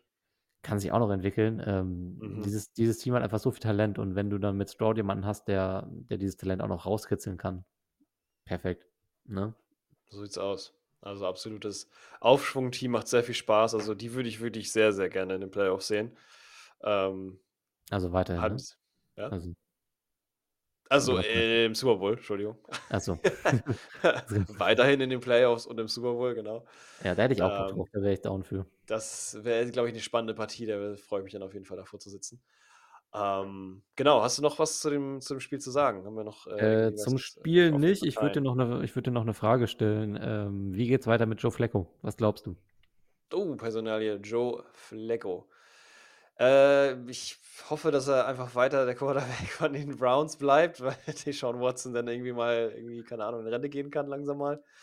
Den will ich da nicht mehr sehen, wenn ich ehrlich bin. Ja, es, mit ist, es reicht. ich weiß gar nicht, wie alt ist der eigentlich? Ist er 27 oder so? Ja, irgendwie sowas, ja. Aber der hat in seiner Karriere genug gemacht, Ja, absolut. äh, was dafür ausreicht, jetzt auch mal aufzuhören mit diesem Sport, weil der, das, der macht jedes Team schlecht, wo er ist. Also, ja. Na gut, so ja auch nicht. Also, ne, Nein, halt- macht er nicht. Ist, ja, also, also von, von der Personalie her, ich mag ihn einfach überhaupt nicht. Deswegen ja, möchte ich gerne, dass er verschwindet. Aber so, um die Frage richtig zu beantworten, äh, Joe Flacco, absolut geiler Backup. Und das beantwortet eigentlich die Frage. Für mich ist es einfach ein Backup. Macht's gut, aber ich weiß nicht. Also es gibt bestimmt Teams, die werden sich ja nochmal nach dem, nach dem erkundigen. Es könnte sogar sein, dass er ein Starter wird, aber nur für die Teams, die Boah. wirklich gar nicht wissen, was geht. Ja, Starter Ähm, fände ich, glaube ich, auch ein Regal zu hoch. Ich glaube, es ist eine Ja. sehr, also, ne, er hat ja die Saison auch auf der Couch gestartet. Das war ja so ein bisschen Mhm. auch dieses Meme von der Couch in den Super Bowl. Ja. Ähm, ist es jetzt nicht geworden. Ich fand trotzdem, dass er ordentliche Leistung gezeigt hat und Hat ähm, ich finde, man merkt trotzdem, dass, dass die aktuelle NFL ihn tempotechnisch einfach einholt. Also Mhm. M, jetzt auch in diesem Spiel sieht man einfach, dass viele Spielzüge für ihn, glaube ich, ein Ticken zu schnell sind. Er kommt einfach mit dem Alter so nicht mehr damit. Ähm, in einem ordentlichen Team ist er aber immer noch auf jeden Fall ein guter Backup. Und ich glaube, ne, so eine, so eine Mentorenrolle bei einem jungen Quarterback würde ihm sehr gut stehen. So ein bisschen die Frage, ne, Ja. wo, wo macht man das jetzt? Wo hat man junge Quarterbacks? Vielleicht irgendwann in Cleveland, vielleicht aber auch bei so, weiß ich nicht, Stationen wie den Bears oder so. Ich glaube, dass die so von so Veteranen-Input ganz gut profitieren könnten. Ja, ich glaube auch, dass sie, genau, das wäre natürlich gut, wenn die so eine, halt jemanden noch in der Facility haben, der dann als Backup agiert, aber eigentlich so ein bisschen jemanden trainiert, vielleicht auch so ein Genau. bisschen was mitgibt. Hier zum Beispiel halt eben, ja, je nachdem, was dann aus, aus Justin Fields wird, der könnte auf jeden Fall nochmal von so ein bisschen äh, Pocket-Passer-Mentalität vielleicht ein bisschen was äh, lernen, ähm, bisschen Genauigkeit und so ein Kram. Ja, könnte nochmal sehr interessant werden. Ich kann mir aber auch vorstellen, dass es halt so Teams gibt, wie diese Saison es halt auch gab. Also man, man sieht jetzt mal Patriots, ähm, Jets, ähm, Falcons, so diese, ähm, wo gar nicht klar war, wer spielt jetzt, ähm, weil beide einfach, alles, alles ist irgendwie schlecht. Ähm, dass da dann vielleicht auch eben halt da so Joe Flacco dann da eben halt Starter sein kann. Ähm, ich würde es jetzt keinem Team empfehlen, das zu machen. Ich sehe es auch nicht. Aber ich kann es mir tatsächlich vorstellen, weil er jetzt auch, wenn, wenn überhaupt, also ist er zumindest auf jeden Fall ein sehr guter Backup-Plan. vielleicht ja sogar bei den Houston Texans irgendwann mal als Backup für ja. Stroud, wer weiß. aber ja, ähm, spannende Frage aber. Lohnt sich zu beantworten. Okay. Gehen wir weiter? Ja, gehen wir weiter. Ähm, wir gehen, schätze ich mal, jetzt weiter einfach von der, von der zeittechnischen Reihenfolge nach ähm, Kansas City. Yes. Ins kalte Kansas City. Bringst uns rein. Ich bringe uns rein. Nachdem ich mir einmal kurz hier, genau. Jetzt sind wir direkt bei. So. Ähm, ja, wir befinden uns in Kansas City. Es sind eiskalte Temperaturen, äh, zum Glück kein Schnee, äh, ist aber auch bei minus 20 Grad schwierig. Da fallen eher dicke Eisblöcke vom Himmel. Wir hatten äh, ja ein Spiel minus 20 Grad. Ähm, in Kansas City ist auch echt krass. Äh, die Spieler äh, beziehungsweise die Zuschauer, Zuschauerinnen mussten sich echt da dick warm anziehen, um da äh, teilhaben zu dürfen. Es gibt echt tolle Aufnahmen. Man sieht es auch bei den Highlights, äh, die, die, der Atem von den, von den beiden Spielpartien. Äh, sehr, sehr interessant, das so zu sehen, wie die da rumkeuchen. Auf jeden Fall, ähm, ja, gab es zumindest auf einer Seite ein bisschen was zu keuchen. Äh, die andere Seite war so ein bisschen stiller. Und zwar befinden wir uns im ersten Quarter äh, natürlich im Arrowhead Stadium, ne? GH Field at Arrowhead Stadium, das muss ich vorher nochmal sagen. Und wir finden uns scoring-technisch fängt das Ganze im ersten Quarter an. Äh, wir haben natürlich einen ganz klassischen Rashid Rice, äh, 11 Yard Touchdown-Pass von Patrick Mahomes mit einem äh, angeschlossenen Harrison Butker ähm, Field Goal, wollte ich fast schon sagen, Extra Point. Ähm, dann geht es im zweiten Quarter erst weiter mit einem ebenso schicken äh, Harrison Butker Field Goal. Da fängt es wieder an, da wird es wieder Field Goalig. Über ähm, 28 Yards dann nur. Zu einem Zwischenstand von 0 zu 10 dann in dem Fall für die Kansas City Chiefs. Danach haben wir eine dicke Bombe von Tyreek Hill, 53 Yard, Touch, äh, Touchdown-Pass von äh, Tua Tagovailoa gesch gesch geschmissen. Äh, Jason Sanders macht danach den Extrapoint zu einem 7 zu 10. Anschließend äh, Harrison Butker wieder auf dem Feld für 26 Yards ein Field Goal. Äh, anschließend wieder Harrison Butker auf dem Feld und macht ein Field Goal. Ähm, das war jetzt alles im zweiten Quarter. Wir befinden uns jetzt im dritten Quarter, äh, in dem eine Sache passiert und zwar schießt äh, Harrison Butker wieder ein Field Goal über 21 Yards in dem Fall. Ähm, 7 zu 10, äh, 7 zu 19 steht es dann zwischenzeitlich jetzt mal. Ähm, passiert dann auch nicht weiter viel im dritten Quarter. Vierten Quarter meldet sich aber nochmal Asaya Pacheco mit einem 3-Yard-Run und einem angeschlossenen Extra-Point, der auch durchgeht zu dem Endstand von ja, sagenumwogenen 7 zu 26 für die Kansas City Chiefs und ja, sieben Punkte eben für die Miami Dolphins. Ähm, was, was ist da passiert?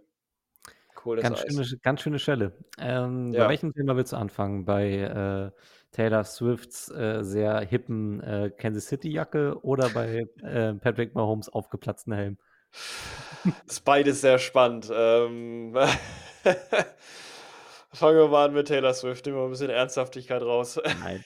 das, das waren Nein. für mich wirklich so, wenn ich an dieses Spiel zurückdenke. Das waren so komischerweise die meist diskutiertesten Themen, hatte ich so das Gefühl. Ja. Ähm, auch weil dieses Spiel natürlich inhaltlich nicht so richtig viel äh, geliefert hat. Ähm, es war bitter, es war wirklich bitter eisig kalt und du hast einfach gesehen, dass die Dolphins richtig geschockfrostet waren. Ähm, das ganze Team war einfach nicht da. Und ähm, es ist natürlich brutal. Ähm, der Großteil der AFC ist es gewohnt, bei diesen Temperaturen zu spielen. Miami als eine der wahrscheinlich eher weniger wenigen Mannschaften nicht so, nicht so richtig krass.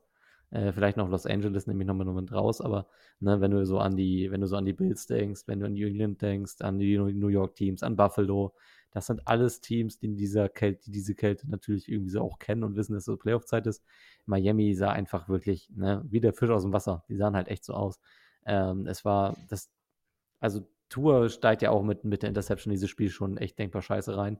Ähm, Ja. die auch wirklich schlecht geworfen war. Also ein Pass, der viel zu hoch angesetzt war und dann in der hint- hinteren Reihe äh, beim gegnerischen, äh, in der gegnerischen Coverage landet und so intercepted wird. Ähm, aber das, also es hat wirklich wenig funktioniert. Äh, Tour hat viel probiert. Tagovailoa Tagovailoa geht hier raus mit einer, ähm, mit einer Statistik von 20 äh, ähm, angebrachten Pässen bei 39 Versuchen, 199 Yards, ein Touchdown, eine Interception. Ähm, den Touchdown hat Hill sich erkämpft, in dem Moment auch. Also der bekommt den Ball knapp hinter First Down und ähm, kann dann mit so einer starken Drehung seinen Verteidiger abschütteln und dann durchlaufen. Ähm, also auch hier, Ja. da, da wirklich äh, die einzigen Punkte, die Miami an dem Abend gemacht hat, kamen durch die Qualität von Tyreek Hill.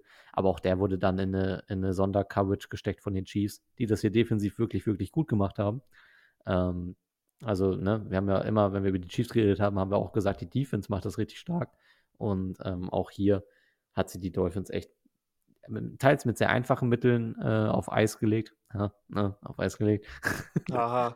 Aber äh, da kam echt, da kam echt schre- erschreckenderweise gar nichts. Ja. Das ist wahr. Ähm, sehe ich auch so. Also viel gibt es da ja auch nicht zu berichten von der Seite der Miami Dolphins, außer dass es halt irgendwie auf, auf naja, zumindest offensiv nicht gut funktioniert hat. Aber ich fand auch Gerade defensiv Hill. nicht. Also Hm. ich fand auch, auch defensiv sie nicht überzeugend. Also die, die haben defensiv Ja. Soll gemacht und waren jetzt auch kein Ausfall in dem Moment. Ja, ja, ja. Aber ja, da ging auch nicht so viel. ja. Komme ich gleich nochmal zu, wenn wir über die Chiefs reden. Mhm. Ähm, ja, also genau, das hatte ich mir tatsächlich aber sogar aufgeschrieben. Stimmt jetzt, wo du es sagst. Äh, das erste, was ich mir aufgeschrieben habe, keine gute Arbeit in der D-Line. Also wenig Druck auf jeden Fall, ähm, die da kam von den Miami Dolphins. Ähm, das war sehr gut aufzunehmen immer für die, für die O-Line von den Chiefs. Und dementsprechend wenig, wenig, für wenig Druck gesorgt. In der Secondary war es noch schlimmer. Da war es halt immer so, das ist meistens so, dass wirklich einfach sich ganz, ganz viele Spieler an, äh, sei es Pacheco, sei es Rice, rangehängt haben und wurden einfach mitgetragen. Es gibt so viele Szenen, die First Downs erreicht wurden, einfach nur über dieses Mittragen von, von, äh, von ja, Receivern, die einfach ja, gefühlt die ganze komplette Secondary irgendwie mit sich nehmen. Ähm, und da dementsprechend auch sehr langsam und sehr, äh, ja, einfach, einfach grottig in der, in der Verteidigung ähm, von Lauf, wie, so, wie, wie auch Pass oder halt eben Deckung von Receivern. Ähm, Trent, Trent McDuffie, der wurde einmal äh, geguckt von, von Tyreek Hill, halt bei diesem Touchdown, von dem du gerade gesprochen wurdest. Das war Trent McDuffie, war derjenige, Ja, der das hätte den er da- verteidigen können. Wenn er da mit den Schultern ab, abschüttelt, ne? Genau, den er dann Ja. abgeschüttelt hat. Das hat er auch sehr gut gemacht, Hill. Ich meine, Hill ist immer auch, auch immer noch Hill. Ähm, der hat es dann ganz gut hinbekommen. Das war jetzt eine gute Situation für die, weil hinten einfach nicht abgedeckt war. Ähm, Trent Mc- also keiner ist so schnell wie Hill dann in dem Moment. Das ist einfach so. Und ähm, dann ist er halt ja, stehen geblieben. Aber der hat sich später dann auch wieder dafür bedankt, äh, beziehungsweise hat sich das dann nachher wiedergeholt, so ein bisschen seine Ehre, indem er dann sieben Minuten, Minuten vor Ende gab so einen schönen, richtig, oder was ist denn schön? Das war das, war das Grottigste, also so ein ziemlich grottiger Spielzug ähm, gewesen von Tour oder Playcalling oder was weiß ich, aber keine Ahnung, keine Ahnung, also dass er nicht wusste, wo er hinpassen sollte, ich weiß es nicht. Auf jeden Fall stand Tyreek Hill rechts an der Seite. Ah, ja, wo die einfach so einen richtigen Screen macht. ne? Pass, genau, Ja. richtigen Screen Pass gemacht, kurz vor Ende, um das Ganze noch irgendwie zu retten. Da stand es ja schon in 7, ja, stand es schon 7, 26. Ja, also die, Ähm, die noch- Situation, die du, die du gerade schilderst, die habe ich auch noch vor Augen. Ähm, Tour guckt links, erster Read ist abgedeckt, zweiter Read ist abgedeckt, Panikdrehung nach rechts rüber zu Tyreek. Der Tyreek Hill, der da gerade steht und irgendwie Kaffeekränzchen hält. ja, äh, steht schon, also er, Aber das soll er machen. steht da, er hat aber, glaube ich, auch selber nicht so richtig damit, er hat, er hat selber in dem Moment, glaube ich, nicht geglaubt, dass er den Pass jetzt kriegt. Ja, hat er so, äh, okay, kannst du machen, ja, schmeiß Du hast so rüber. in, sein, Und in dann seiner Haltung hast du, hast du gesehen, wie er gerade denkt, ach, Tour, dein Ernst, Digga. So. Ja, Mann, jetzt, ey, wie soll ich das denn jetzt machen, da rüber Ja. zu kommen? Er guckt immer die D-Line an, da die Das- prügeln das- sich damit dem Das tut Feld. gleich nur weh, Und denkt dann er war es nämlich so. Äh, ja, Ja. Da kam nämlich dann in dem Fall, hat sich Trent McDuffie gedacht, that's my moment, that's my time to shine, jetzt kann ich ihn mal so richtig wegnehmen. ab. Ne? Und kam angerannt, hat ihn direkt wieder runter. Der kriegt dann ordentlich einen Tackle ab und das ist dann auch, ja, ist, Ja. also von den Losses her wie, wie, ein- wie, ein, wie ein Sack, aber im Endeffekt ist dann auch das Spiel zu Ende. Also zumindest die Possession ist dann zu Ende und dann war es das eigentlich auch gewesen. Ähm, Ja. Für die, für die äh, Miami Dolphins ganz klar, weil dann ja, waren noch fünf Minuten oder sowas. Oder nee, ja, nee, es war, es war bei sieben Minuten, ja, da waren noch sechs Minuten auf der Uhr. Ähm, Possession bei den Chiefs, dann ist eigentlich klar, was passiert. Und Ja.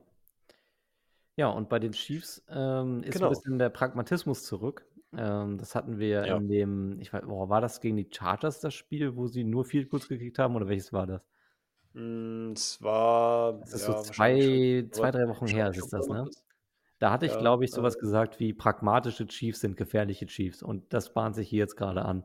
Also welche, die konsequent bereit sind und auch cool damit sind, Field Goals einfach anzunehmen und äh, keine riskanten Fourth Downs oder sowas auszuspielen oder irgendwo zu hart ins Risiko, zu gehen, sondern sich darauf fokussieren, kontinuierlich und irgendwo auch brav zu punkten, das ist gefährlich. Ne? Und auch Mhm. hier, ne, die machen jetzt auch hier wieder in diesem Spiel vier Field Goals, das sind zwölf Punkte. Ähm, wo ich sagen würde, andere NFL-Teams machen lieber irgendwo einen Fourth Down. Ich fand auch jetzt generell, wenn ich auf die Saison zurückblicke, habe ich sehr viele Teams Fourth Downs ausspielen sehen und gefühlt auch ein bisschen mehr als die letzten Saisons. Ähm, und ich glaube, so dieser Gegentrend zu sagen, wir nehmen die Field Goals lieber als sichere Punkte mit und, und punkten kontinuierlich über das Spiel hinweg, ähm, steht den Kansas City Chiefs jetzt gerade als Team sehr, sehr gut. Ne? Und mit diesem Ja. Pragmatismus wird es auch weiterhin schwer sein, sie einfach in die Playoffs zu, zu schlagen. Gerade wenn sie im, im Arrowhead selber spielen. Also man hat schon gemerkt, Playoffs dort ist äh, nicht einfach. Mahomes hat jetzt, glaube ich, alleinig die Gesamt-Playoff-Bilanz der Chiefs ins Positive geritten. Ähm, ich glaube, vor ihm war, war die sogar relativ stark negativ und jetzt sind sie in der Gesamt-Playoff-Historie, glaube ich, sogar positiv. Ähm, was so Playoff-Siege gegen Playoff-Niederlagen angeht. Das ist schon, das ist schon sehr, sehr beachtlich. Ja. Es war übrigens das äh, Spiel gegen die Bengals gewesen. 17 zu 25 haben sie da Ah, gewonnen. da äh, haben dann 19 Punkte durch Field Goals erzielt. Genau. Ja, aber du hast nicht ganz unrecht, auch bei Mhm. den Spielen. Ich habe jetzt gerade mal ziemlich viele Spiele von denen so nach, nacheinander gecheckt. Es gibt schon äh, auch das Chargers-Spiel, lebt dadurch, dass ein Touchdown und zwei Field Goals geschossen wurden. Mhm. Also äh, generell dieses Field Goal-Thema ist bei denen sehr groß. Also ja, die sind sich tatsächlich nicht zu schade dafür. Ich habe so ein bisschen das Gefühl, dass sie auch manchmal auch nicht anders können. Ich meine, das Receiver-Thema kennen wir ja schon, aber ich glaube, das haben sie sich jetzt so ein bisschen auf die Fahne geschrieben. Na ja, gut, wir machen es halt eben so. Ja. Ähm, ich schätze mal schon, dass sie, wenn sie es gekonnt hätten, auch gerne einen Touchdown genommen hätten, weil ich meine, man sieht die Distanzen. 28 klar. Yards, 26, 21 Yards. Äh, Das ist schon, theoretisch könnte man da auch mal versuchen, in die Endzone zu dippen. Haben sie ja nur auch gemacht, also alles gut. Ja, aber das meine ich Ähm, ja, ne? Dann in dem Moment so brav zu bleiben, zu sagen, wir overextenden das jetzt nicht und verlieren Ja. nicht in der Red Zone den Ball oder die Possession, sondern nehmen das Field Goal jetzt mit. Ne? Das ist Ja. äh, Ja, in dem zumal Moment sie ja das dann schon, Erfolgsrezept. schon die Führung hatten über die Field Goals. Ne? Das war ja, Ja. man sieht es ja ganz klar in dem Moment, wo ähm, die Dolphins einen Touchdown gemacht haben und dann steht es 7 zu 10, ist ja klar, die Dolphins brauchen jetzt noch ein Field Goal, um in Führung zu kommen. Also, was machen denn die äh, Kansas City Chiefs? Wir machen Field Goal, dann machen wir noch ein Field Goal. Alles gut, wenn das funktioniert, dann führen wir ja noch genug, also noch ein Field Goal und dann am Ende nochmal wahrscheinlich einfach nur auch für, die- für die Ehre nochmal ein Touchdown rein, keine Ahnung, weil es Ja, da war, war. also da war Äh, es, man, man sagt ja auch nicht nein, wenn es geht. nee, eben. Nein, das ist ja auch nicht so, dass ich sage, die, die spielen jetzt nur noch auf Sicherheit und sowas, aber die, die haben einen Oh. guten Punkt Ja, gefunden, dann, äh, Ja. ne, das auch dann in dem Moment anzunehmen Ja. und nicht irgendwo, ne, dann ganze Drives zu verlieren.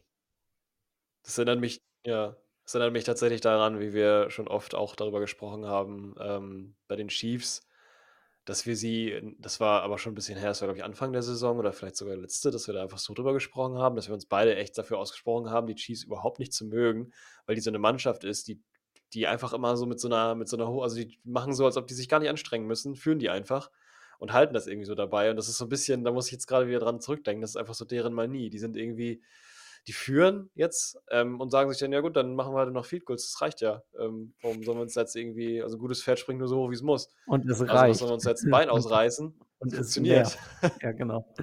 Und es nervt, ja genau. Ja. Und äh, ich meine, im zweiten Quarter dann immer noch mit drei Punkten zu führen, ja, wieso dann nicht? Wenn dann noch ein Touchdown passiert, ja, okay, dann kann man wieder, wieder gucken, das ist wieder.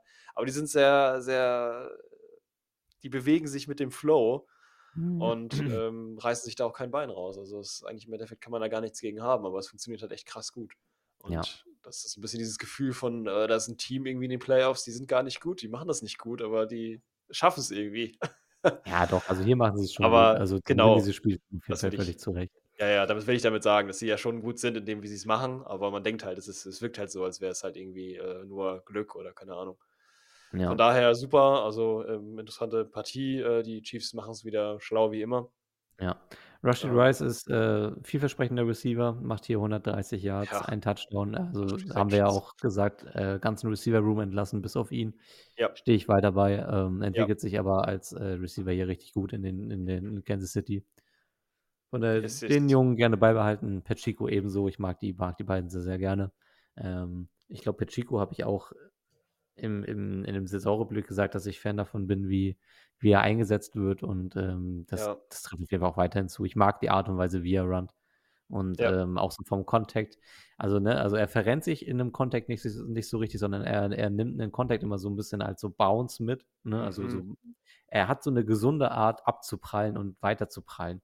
Ne? Ja. Also ich meine abprallen nicht im Sinne von, dass er dann zurück Yards verlieren würde, sondern er prallt so in so einen so Diagonalen ab und da kriegt dadurch noch ein paar Yards rein. Er nutzt es ähm. irgendwie für sich, ne? Er lässt immer ziemlich viele Defender irgendwie dastehen, indem er die halt einfach weg, also selbst auch ein bisschen wegtaggelt, also so ein bisschen darauf geht, auf diese, auf dieses, ja, genau, Druck, so ein, so aber er gewinnt. Es ist aggressives Pinballen, was er da macht. Total, ja. Aber er gewinnt halt eben auch mal den, den Moment. Ja. Also das schafft halt der, der Defender nicht rechtzeitig seine Arme, um ihn rumzukriegen oder ihn runterzukriegen, sondern einfach dieses, ich stoße dich jetzt so weg und gebe dir den, den Schlag mit, den du, äh, den du nicht brauchst, weil äh, ja, du dann deinen Finger nicht an mich rankriegst. Mhm. Also sehr gutes Play, sehr schlau und auch extrem schnell. Also äh, gefällt mir auch sehr gut. Und wie er vorhin eingesetzt wird, dieses Play-Calling, dieses Offensive von den Chiefs, gerade mit ihm zusammen, auch als Receiver eben, mega. Funktioniert gut. Also kann man so gespannt sein, äh, wenn es ja nächste Woche dann gegen die 49ers geht. Hast du noch Worte zu. Äh, äh, Quatsch, gegen die 49ers. Was rede ich denn da? Ich habe schon weitergeblättert, es tut mir leid. Gegen die Bills. Nicht gegen die 49ers, es geht gegen die Bills, genau. genau. Hast du noch äh, Worte zu Mahomes aufgeplatzten Helm? Ja, der ist aufgeplatzt. Das kann ich, so viel kann ich dazu sagen. es war halt kalt, die ist aufgeplatzt. Es sind Menschen auch die Biere gefroren, der Bierschaum, die konnten es ja nicht trinken. Nee, mussten. Sie, mussten sie lutschen, ja. Und äh, der Bart von Andy Reid ist auch eingefroren. Genau. also ich, ich glaube, diese Slow-Mo von dem Helm auf Platz, die habe hab ich so oft gesehen mittlerweile, weil der. Ich kenne die nicht, gar nicht gesehen. Ich ja, habe Fotos kann, gesehen. Echt, wie hast du das, wie hast wow. du diesen Clip nicht gesehen? Ja, NFL hat den, hat den, hat den jetzt, glaube ich, schon tot geklippt, auch auf Instagram und so. Echt? Ähm, Ach, du bist, du bist immer bei unserem, bei unserem Business-Account drin, da kriegst du so viel NFL. Das ist bei meinem Privat nicht der Fall. Ja, gut, das kann, so das kann natürlich sein, dass wenn ich da mal so durchswipe, dass ich dann nur NFL kriege. Aber es ist gut, dass du da die, bei, bei, dem Account dafür sorgst, dass da schön auch immer mehr weiter Football angezeigt wird. Das ist sehr gut. Das gefällt mir sehr.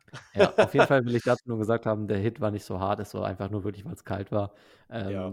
Prinzipiell bei dem Hit war es so, dass Mahomes so ein einen relativ, also er hat einen guten, einen guten Run gefunden, läuft dann. Äh, es ist dann mehr so der Verteidiger, der da steht. Und ähm, es ist ein Helmet-to-Helmet, aber mehr, weil Mahomes das so initiiert. Jetzt der, der Verteidiger steht halt eigentlich nur da und Mahomes rennt halt gegen ihn. So. Und dabei springt halt vom Helm so eine kleine Scherbe ab. Ja.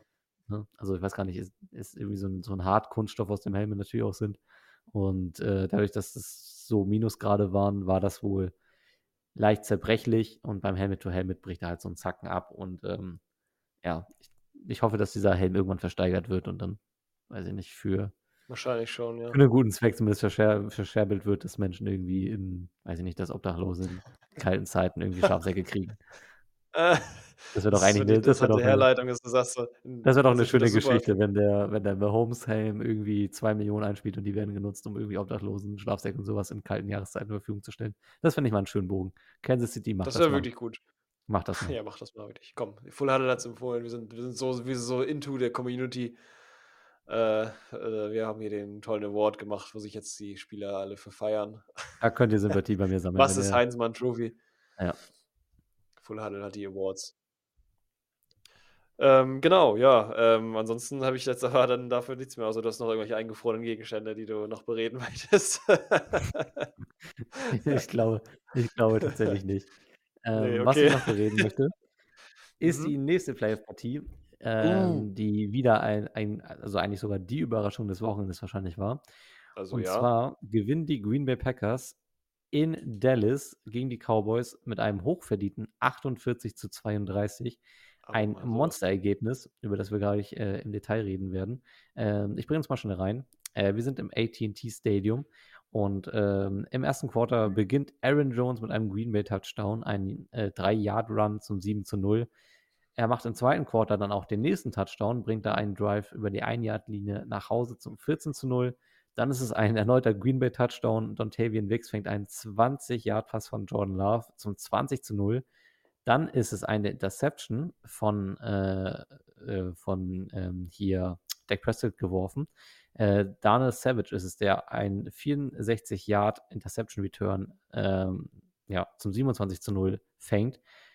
Mit dem Halbzeitpfiff kann dann Dallas nochmal Punkte aufs Board bringen. Jake Ferguson bekommt einen Ein-Jahr-Pass von Dak Prescott äh, zum 27 zu 7, aber bereits da merkt man schon, Halleluja, kommen die Cowboys hier unter die Räder. In der zweiten Halbzeit lässt das nicht unbedingt nach. Brent Norboy macht aus 34 Yard Entfernung einen Field Goal zum 27 zu 10.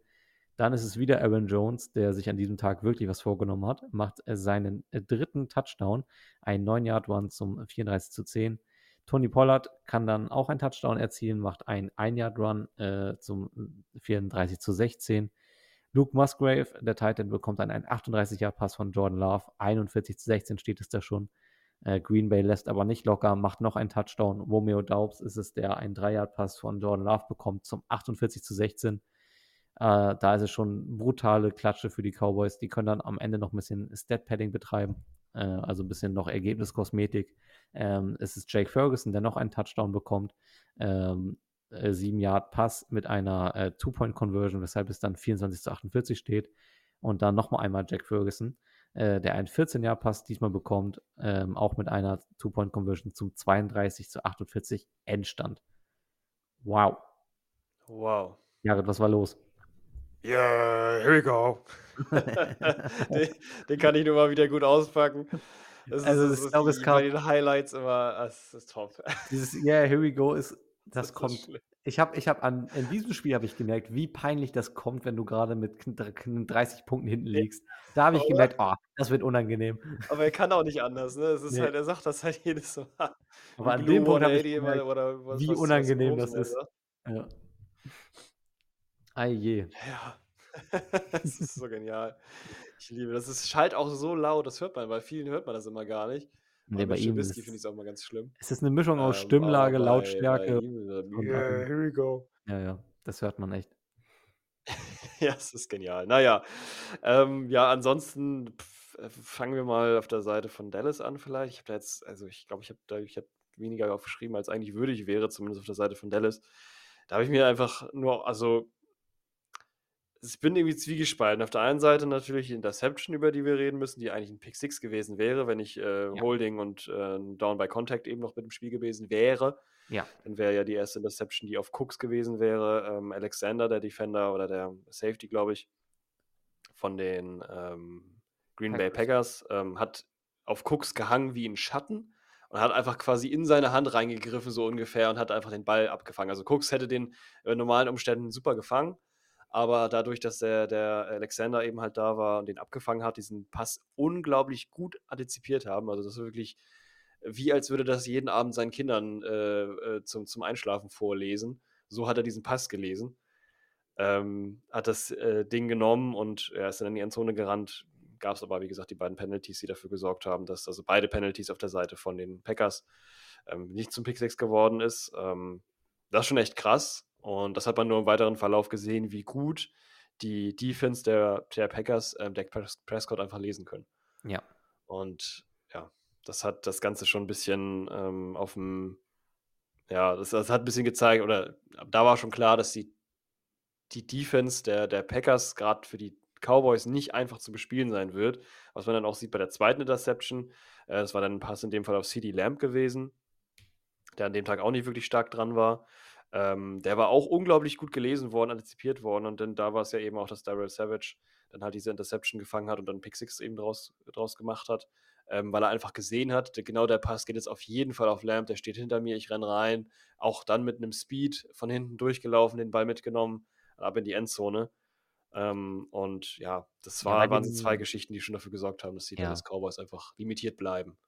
Bei dem Pick Six habe ich auch mehrere ne, Blickweisen zu. Zum einen stimmt es, was du sagst, das ist super gedeckt von den Packers. Ich denke mir aber auch, der Pass ist auch nicht richtig geil platziert. Ähm, und auch die Art und Weise wiedergeworfen ist, habe ich so ein bisschen meine Probleme mit. Ja. Ähm, und es ist auch in dem Moment ein bisschen das Play-Calling gewesen. Also ich habe es, es war irgendwie offensichtlich, dass, dass, er, dass er Lamb in dem Moment gerade forciert. Ne? Also Dak Prescott Mhm. hat ihn hat, äh, quasi eine Minute lang angeguckt. wirklich, wirklich. Ähm, Also, Dak Prescott hat am Ende, glaube ich, sowieso auch selber gesagt, äh, ja, ich habe heute äh, I sucked. Ja. Und äh, also er hat auch wirklich kein gutes Spiel gemacht. Ähm, äh, ich finde, es ist eine Art und Weise gewesen, die eine Menge Frust offenbart hat. Also er, er versucht 60 Pässe in diesem Spiel, ne? Das ist eine Zahl, die, die musst du erstmal das erreichen. ist schon krass. 60 Pass-Attempts. Davon kommen 41 an, äh, was keine berauschende Quote ist. Ähm, 403 Yards klingt enorm, aber ne, man muss auch wirklich sagen, zum Ende hin, so dieses letzte Quarter vor allem, ist reine Ergebniskosmetik. Ja. Ja, das, das, Spiel ist, das Spiel ist eigentlich, ja, wenn man ganz genau ist, vielleicht schon zur Halbzeit sogar um, aber wirklich Ende des dritten Quarters ist es endgültig vorbei.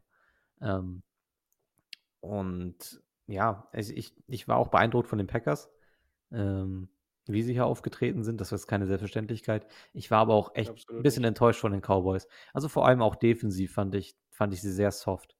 Ähm, Ja, ja, hat mir irgendwie so ein, irgendwie hat mir da so der Wille auch gefehlt. ja. Da gab es irgendwie wenig, wenig, wenig Druck, ähm, über, aber auch über die auch angesprochenen Personalien Micah Parsons. Das war ähnlich, so ein Defensiv-Meltdown wie bei den äh, Browns, Browns, gewesen. Also Ja, das das- ähnliche das Situation, die haben komplett versagt Da sind volle Parallelen zu, ja. und haben ja. ja, total, ne? Finde ich mich auch. Und haben da irgendwie ja nicht wirklich auf die Reihe bekommen, das Passspiel zu limitieren. Haben natürlich auf der anderen Seite auch ähnliche Situationen, fast so ein bisschen wie Stroud und ähm, Jordan Love will jetzt nicht direkt miteinander vergleichen. Wobei Jordan Love schon echt teilweise wirklich eine krasse ganzlinger Moves ausgepackt hat. Ich meine, reden wir ja gleich nochmal drüber. Jetzt sind wir ja gerade bei den, bei Mhm. den äh, Cowboys.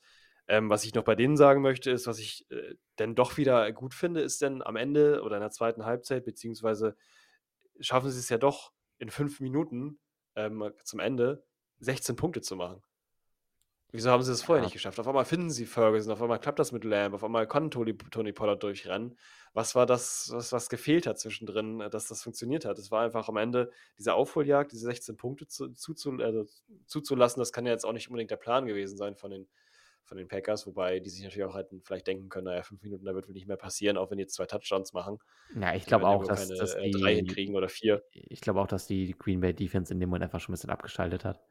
Ja, wahrscheinlich haben die auch so Spieler rausgenommen oder so. Das weiß man ja immer nicht so ganz, wenn man nicht äh, genau die Spieler, Spielernummern sieht und alle kennt. Ähm, kann natürlich gut sein. Also wahrscheinlich war das genauso. Am Ende war es aber auch, dass dieser, dieser, dieser Power Run, den die, den die ähm, Cowboys durchgezogen haben, die auch selber total äh, exhausted hat und nachher hat man auch gesehen dann gegen Ende, denn ja, als dann nochmal ein Drive möglich war mit dem Onside-Kick und sowas alles, das hätte nochmal klappen können, aber es Ja, Quatsch. war, war dann irgendwie auch nicht, also hätte auch nicht mehr gehen können, das war viel zu krass. Also diese fünf Minuten haben die heftig durchgezogen, aber es, ja, reichte nicht. Der Himmel war zu hoch und dementsprechend ähm, keine Chance. Für diese, diese, ähm, ja, dieses schlechte, Sch oder, ja, ich weiß, ich weiß gar nicht, ob es so schlecht war. Ich weiß gar nicht jetzt, also ich glaube, die Cowboys waren schon gut dabei. Ähm, bloß die Packers haben es halt so schlau gemacht. Auch immer diese High Safeties. Die haben ja die meiste Zeit wirklich, ähm, das hat zumindest zwischendurch mal ein Kommentator gesagt, 90% der Zeit haben die zwei High Safeties oben stehen. Eben halt diesen Alexander und noch einen anderen Ja. äh, Defender, die halt oben stehen, um, ja ganz klar, was machen die denn? Eben was CD Lamb, Lamb Ja, abzudecken die, oder die Ferguson, dass sie nicht Ja, ja, durchrennen. klar. Das Dass war, sie das, nicht durchrennen können. Und das konnten sie auch nicht. Ging nicht. ja, das hängt auch, damit, hängt auch damit zusammen, dass Dallas halt äh, im Run-Game echt keine Waffen hat. Tony Pollard ist äh, Ja. alleinig echt, all, also der ist, die Fahne hoch. genau, es ist so, ja, böse gesagt, es ist ein Madison-Fall. Man hatte irgendwie gedacht, wenn, Mhm. wenn der, wenn Ezekiel Elliott, der, ne, bisschen älter aussah als Running Back und wenn, wenn der jetzt wegfällt, dass, dass Tony Pollard die Rolle stärker alleine ausfüllen kann, aber ich glaube, er hat in dieser Saison eindrucksvoll bewiesen, dass er es nicht alleine kann. Ähm, von daher war es, deswegen konnte man ja auch aus Green Bay Sicht so, so sehr sicher diese Two Safeties platzieren, die sich einfach komplett damit beschäftigen, die Coverage abzudenken. Und ähm, das hat in den meisten Fällen, ja, gereicht. Es hätten auch mehr Interceptions in diesem Spiel sein können. Ne? Also, ne, das waren schon auch, auch Pässe, die, die nicht immer ganz so gut geworfen waren von Prescott. Ich meine, er hat auch 60, 60 Bälle geworfen, ne? Das ist halt allein schon von der Das Menge. Da sind krass, ja. natürlich auch irgendwie 5, 6, 7 Bälle bei, die, die man gut hätte picken können. Ähm, jetzt hat er am Ende des Tages zwei Interceptions gehabt. Ähm, Finde ich, finde ich von der Menge in Ordnung. Ähm, Green Bay hat aber auch nicht unbedingt mehr gebraucht. Und ähm, offensiv fand ich Green Bay richtig stark. Also allen voran, Aaron Jones fand ich, hatte, hatte richtig einen Agendatag.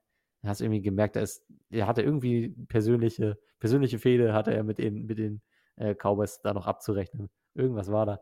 Ähm, ich hatte ihn so aktiv lange nicht mehr gesehen. Ähm, aber ich glaube, er genießt gerade so diese Leaderrolle in einem jüngeren Talenteteam zu haben. Und ähm, ja. ja, der ist, der ist komplett vorangegangen. Ich meine, der geht hier mit drei Touchdowns nach Hause. Auf der anderen Seite, Ferguson macht das auch. Ferguson hat aber natürlich also drei Touchdowns in einem Playoff-Game. Das nicht als Tight End sehr, sehr gut sehen. Ähm, aber der ne, hat natürlich da zwei Touchdowns in der, ne, in der sogenannten Garbage Time erzielt. Äh, bei Jones waren es alles Touchdowns, die halt einfach äh, ne, das Team vorangeprescht haben. Ja, richtig. Also, ähm, ja, muss ich auch sagen, also John Loft kann ich da auf jeden Fall auch nochmal noch mal loben. Das kann man kann auch ein Doppellob kriegen von uns. Ja. Äh, der hat es wirklich richtig gut gemacht, was er da teilweise ausgepackt hat für Moves. Ähm, Gerade auch der erste, erste Drive, nee, der zweite Drive war das gewesen. Äh, erstes Play im zweiten Drive, so rum. Wie er da ähm, gescrambled hat und ähm, ja, ja, die O-Line hat gut funktioniert, ja. die hat gut gehalten, er selber hat gut gescrambled, ist gut weggekommen. Ähm, Defender rennt auf ihn zu, er macht trotzdem aber noch einen richtig dicken Pass auf, auf, äh, auf Romeo Dubs. Ja, genau. Genau, das ist ein richtig guter Spielzug gewesen und selbst später, da gab es einmal eine Situation, das war eine unglaubliche Miscommunication, das ist ein, falsches, ein falscher Spielzug einfach gewesen. Die, die sind gerannt, also die äh, Spiel, die, na, die Receiver sind einfach irgendwie rausgerannt. Man hat gesehen, da ist irgendwie was falsch. Er, er macht einen Read, macht noch einen Read, macht noch einen Read, sieht nichts. Und er scramblete nach hinten raus irgendwie, bewegt sich dann so ein bisschen, schmeißt dann aber einen Ball und findet unglaublich tief hinten nachher noch einen Spieler. Ich weiß gar nicht, wer es war. Auf jeden Fall führt es nachher dazu, dass Dan Jones halt seinen Touchdown kriegt. Ich glaube, Wix war ähm, das davor dann. Ja, das kann sein. Äh, auf jeden Fall äh, hat er dann den tief eben noch gefunden. Das fand ich halt irgendwie krass, dass sie selbst aus so einem, aus so einem ähm, ja, so einem Spielzug, der halt komplett äh, ja, Miscommunication war, der trotzdem noch so was Gutes draus machen können. Ähm, einfach weil, ja, war dann wahrscheinlich Zufall auch. Ich meine, die Defense ist ja meistens auch verwirrt, wenn die Offense gerade verwirrt ist. Ähm, da rechnet man dann nicht unbedingt mit, aber trotzdem, ja, schafft es halt irgendwie John Love immer eine gute Situation zu schaffen oder halt eben auch der letzte Touchdown zum Beispiel ähm, auf, ja, auch Umayo Dubs in dem Fall. Auch unglaublich krass rechts nach rechts rausgelaufen, dann so einen schönen Ganzlinger, so rechts mit der rechten Hand, so einen Mahomes-typischen Wurf. Ja, das stimmt. So rausgeworfen der, der, über die Seite. Der wäre leicht gut, äh, ja. Perfekt an, ich glaube, zwei Defendern vorbei, die eigentlich in den Ball hätten reinrennen. Äh, also, wenn er schlecht geworfen wäre, dann wären die einfach in den Ball reingerannt, weil mhm. er nicht mhm. schnell genug war. Und aber in dem Fall direkt auf Dobbs rein und also super gut. Nee, das stimmt schon. Ähm, so die, was du gerade sagst, so die Art und Weise ist schon sehr Mahomes-like gewesen. Ne, also schon. dieser also Bewegungsablauf und auch die Art und Weise, wie er den Ball dann wirft. Ja, ähm, er macht es schon echt gut. Also auch, aber ja, auf der anderen Seite natürlich auch das ähm, defensive und offensive Playcalling. Äh, funktioniert gut. Die zwei High Safeties, die halt Lamb so ein bisschen abdecken sollen, beziehungsweise einfach die tiefen Routen ein bisschen dicht machen, äh, hat super gut funktioniert, war eine sehr gute Waffe ähm, gegen halt ähm, CD Lamb oder halt, ja, es kam meistens gar nicht erst so tief, aber trotzdem hat es gut funktioniert. Ähm, da habe ich mir jetzt tatsächlich auch, deswegen auch der einzige Grund, weswegen ich Dan Quinn kenne. Ich habe mir jetzt hier auf der Seite von meinen Notizen, auf der Seite von Green Bay äh, notiert, äh, Dan, Dan, Quinn, was machst du da? Weil da ja irgendwie so gar keine defensive Abdeckung war von den, von den äh, Cowboys gefühlt irgendwie. Also die waren überall, aber nicht da, wo sie sein sollten. Ganz anders bei den Packers, die haben quasi an allen dran, an den Spielern dran geklebt irgendwie. Ja. Ähm, ja, bei, bei Dallas war dann irgendwie nicht so viel zu holen. Also von daher ganz klar, Green Bay hat gewonnen aus völlig logischen Gründen und hat danach dann einfach auch abgelassen, so ein bisschen äh, von dem toten Tier und deswegen hat das tote Tier dann nochmal 16 Punkte gemacht. Ja, abgelassen würde ich gar nicht sagen. Also die, die, ja, die bekommen hier 8 und 48 Punkte und dann lassen sie gut sein. Das ist ja, eben. Genau wie, ja, es war ja jetzt nicht wirklich viel anders bei Houston. Ne? Dann stecken, nee. stecken sie David Mills da rein und sagen, ja. okay, ist okay, also hier die, die wichtigen Player, die lassen wir mal weg hier. Ja. One Ness und wer, wer dann noch so rumrennt bei den, oder wer war das jetzt bei den, ist One Ness überhaupt da? Bei den Green Bay Packers? Was meinst du? One Ness, ist das nicht ein, ich weiß jetzt gerade gar nicht, wo der spielt. Meinst du der Backup Quarterback, was meinst du jetzt hier? Nee, äh, Linebacker. Ach, aber ich, ich guck gerade mal selbst. Ob ja, der da ich, rumkrebst oder nicht. Äh, was ich, ich noch nicht. sagen kann, ähm, ich möchte nochmal Romeo Daubs hier hervorheben. Doch, Lukas Van Ness, ja. Grüße gehen raus. Entschuldigung. So. Gab's noch was oder? Nein, nein, nein, ich wollte ihn nur, wollte ihn nur alle loben. äh, Alle tolle, Ja, okay. tolle Defense, super, toll. Mach weiter so. Ich äh, habe euch ganz doll lieb. nee, ich wollte Äh, äh, was Romeo Dobbs nochmal her hervorheben. ähm, der hatte eine Statline von 6 Receptions, 151 Mm. Yards, einem Touchdown. Der Touchdown, ähm, äh, die Touchdown-Reception war auch nur ein 3-Yard-Patz. Das heißt, eigentlich hat er 5 Receptions für 148 Yards, ähm, was eine brutale Leistung ist als Receiver. Ähm, er hatte eigentlich immer, wenn er an den Ball gekommen ist, ein Big Play von über 30 Yards, glaube ich. Oder waren das mehrere tiefe? Und, ja, also es waren immer wirklich, wirklich krasse Bälle, die die äh, Packers eigentlich fast immer direkt ins gegnerische Ge Territorium, wenn nicht sogar in die gegnerische Red Zone gebracht hat. Ähm, hat mir richtig gut gefallen. Aber hat natürlich auch damit zu tun, was du gerade gesagt hast, wo ist die Zuteilung. Ähm, der war schon in vielen seiner Plays auch einfach brutal offen. Hm. Ja, richtig. Das hat man gemerkt. Also Ja, nicht ohnehin 6 Receptions, 151 Yards, das ist schon echt eine krasse Nummer. ja. Also, der macht es auch sehr gut. Genau. Ähm, ansonsten Ja. können wir von mir aus ruhig ein bisschen aufs Gaspedal drücken, weil ich habe zu dem Spiel ansonsten gar nicht so viel zu sagen. Ne? Nee, ich auch War nicht. eine krasse Leistung der Packers und äh, Ja, sind sehr eindrucksvoll jetzt in die nächste Runde eingezogen. Ähm, ich freue mich, Genau. freue mich sehr auf die Partie. ja. Die dürfen Ähm, als letzter Seed ran, die dürfen äh, den ersten Seed bekämpfen. ja, Packers 49ers, sehr spannende Partie. Kommen wir gleich nochmal zu. genau, predikten wir gleich nochmal, aber es ist eine Partie, auf, ja, die Oh Gott, oh Gott, oh Gott. könnte spannend werden. kennst du diese, ähm, kennst, kennst du diese Szene? Hast du das gehört? Es ist, Nee. ist auch mit einer Überleitung. Äh, diese Szene, ähm, wo der Kommentator von dem Spiel, ähm, über das wir als nächstes reden würden, Los Angeles Rams gegen Detroit Lions, komplett durchdreht wegen Amon Amon Rassan Brown, weil er den First Down schafft und dann quasi klar ist, jetzt muss er noch gekniet werden. Ach ja, ja. Und das ähm, ist mir gerade in übelster Lautstärke auf die Ohren geschallert, als ich gerade die Seite aufgemacht habe, wo es halt um das Spiel geht. Ich habe mich gerade sehr erschrocken. wie dich da, wie er da Ohr brüllt. Amon Rassan Brown! Okay, ja. Amon Aber der Rassan Pass war auch Brown, schön. ähm, Oder der, das war auch schön, ja, auf jeden Fall. Ja. Also, äh, ja, äh, genau. Also, wir reden gleich drüber. Bring uns rein, Ähm, Jared. Soll ich? Achso, genau, ich bin da dran mit reinbringen. Dann bringe ich uns rein in Amon Rassan Brown. ähm, und zwar befinden wir uns im Amon Rassan Brown Field, im Ford Field in Detroit. Das hat ein Dach und deswegen hat es da nicht so doll geschneit. das Es war generell aber auch nicht so kalt denn da. NFL, schaut euch mal um, dieses, dieses Stadion hat ein Dach. Ja, Merkst es hat was? ein Dach. Das ist krass. Lambeau Field, hä? Was geht? Dach. Kennst du nicht, ne? Ähm, so. Ja, wir beginnen das Ganze scoring-technisch im ersten Quarter, in dem David Montgomery mit einem 1-Yard-Run sieben Punkte für die Detroit Lions holt. Ähm, Brad Maher äh, von den Los Angeles Rams beantwortet das Ganze mit einem Field Goal. Danach äh, nochmal wieder äh, unaufhörlich, die Lions bleiben dran, die bleiben bissig. Jamir Gibbs macht einen 10-Yard-Run ähm, in die Endzone mit einem Extra Point. Das heißt, wir haben am Ende vom ersten Quarter ein 3 zu 14 für die Detroit Lions. Sieht erstmal sehr savage aus. Danach geht es im zweiten Quarter aber auch scoring-technisch wieder weiter. Ähm, und zwar Puka Nakur, 50 Yards. Der dreht mal richtig auf und macht einen Touchdown mit einem Extra Point. Ähm, aber die Lions lassen sich nicht lange auf sich warten. Danach wieder, ähm, ja, sechs Minuten später, Sam Laporta, auch der äh, darf an dem Tag mal brillieren und äh, macht einen Zweiyard oder kriegt einen Zweiyard-Pass äh, serviert von Jared Goff.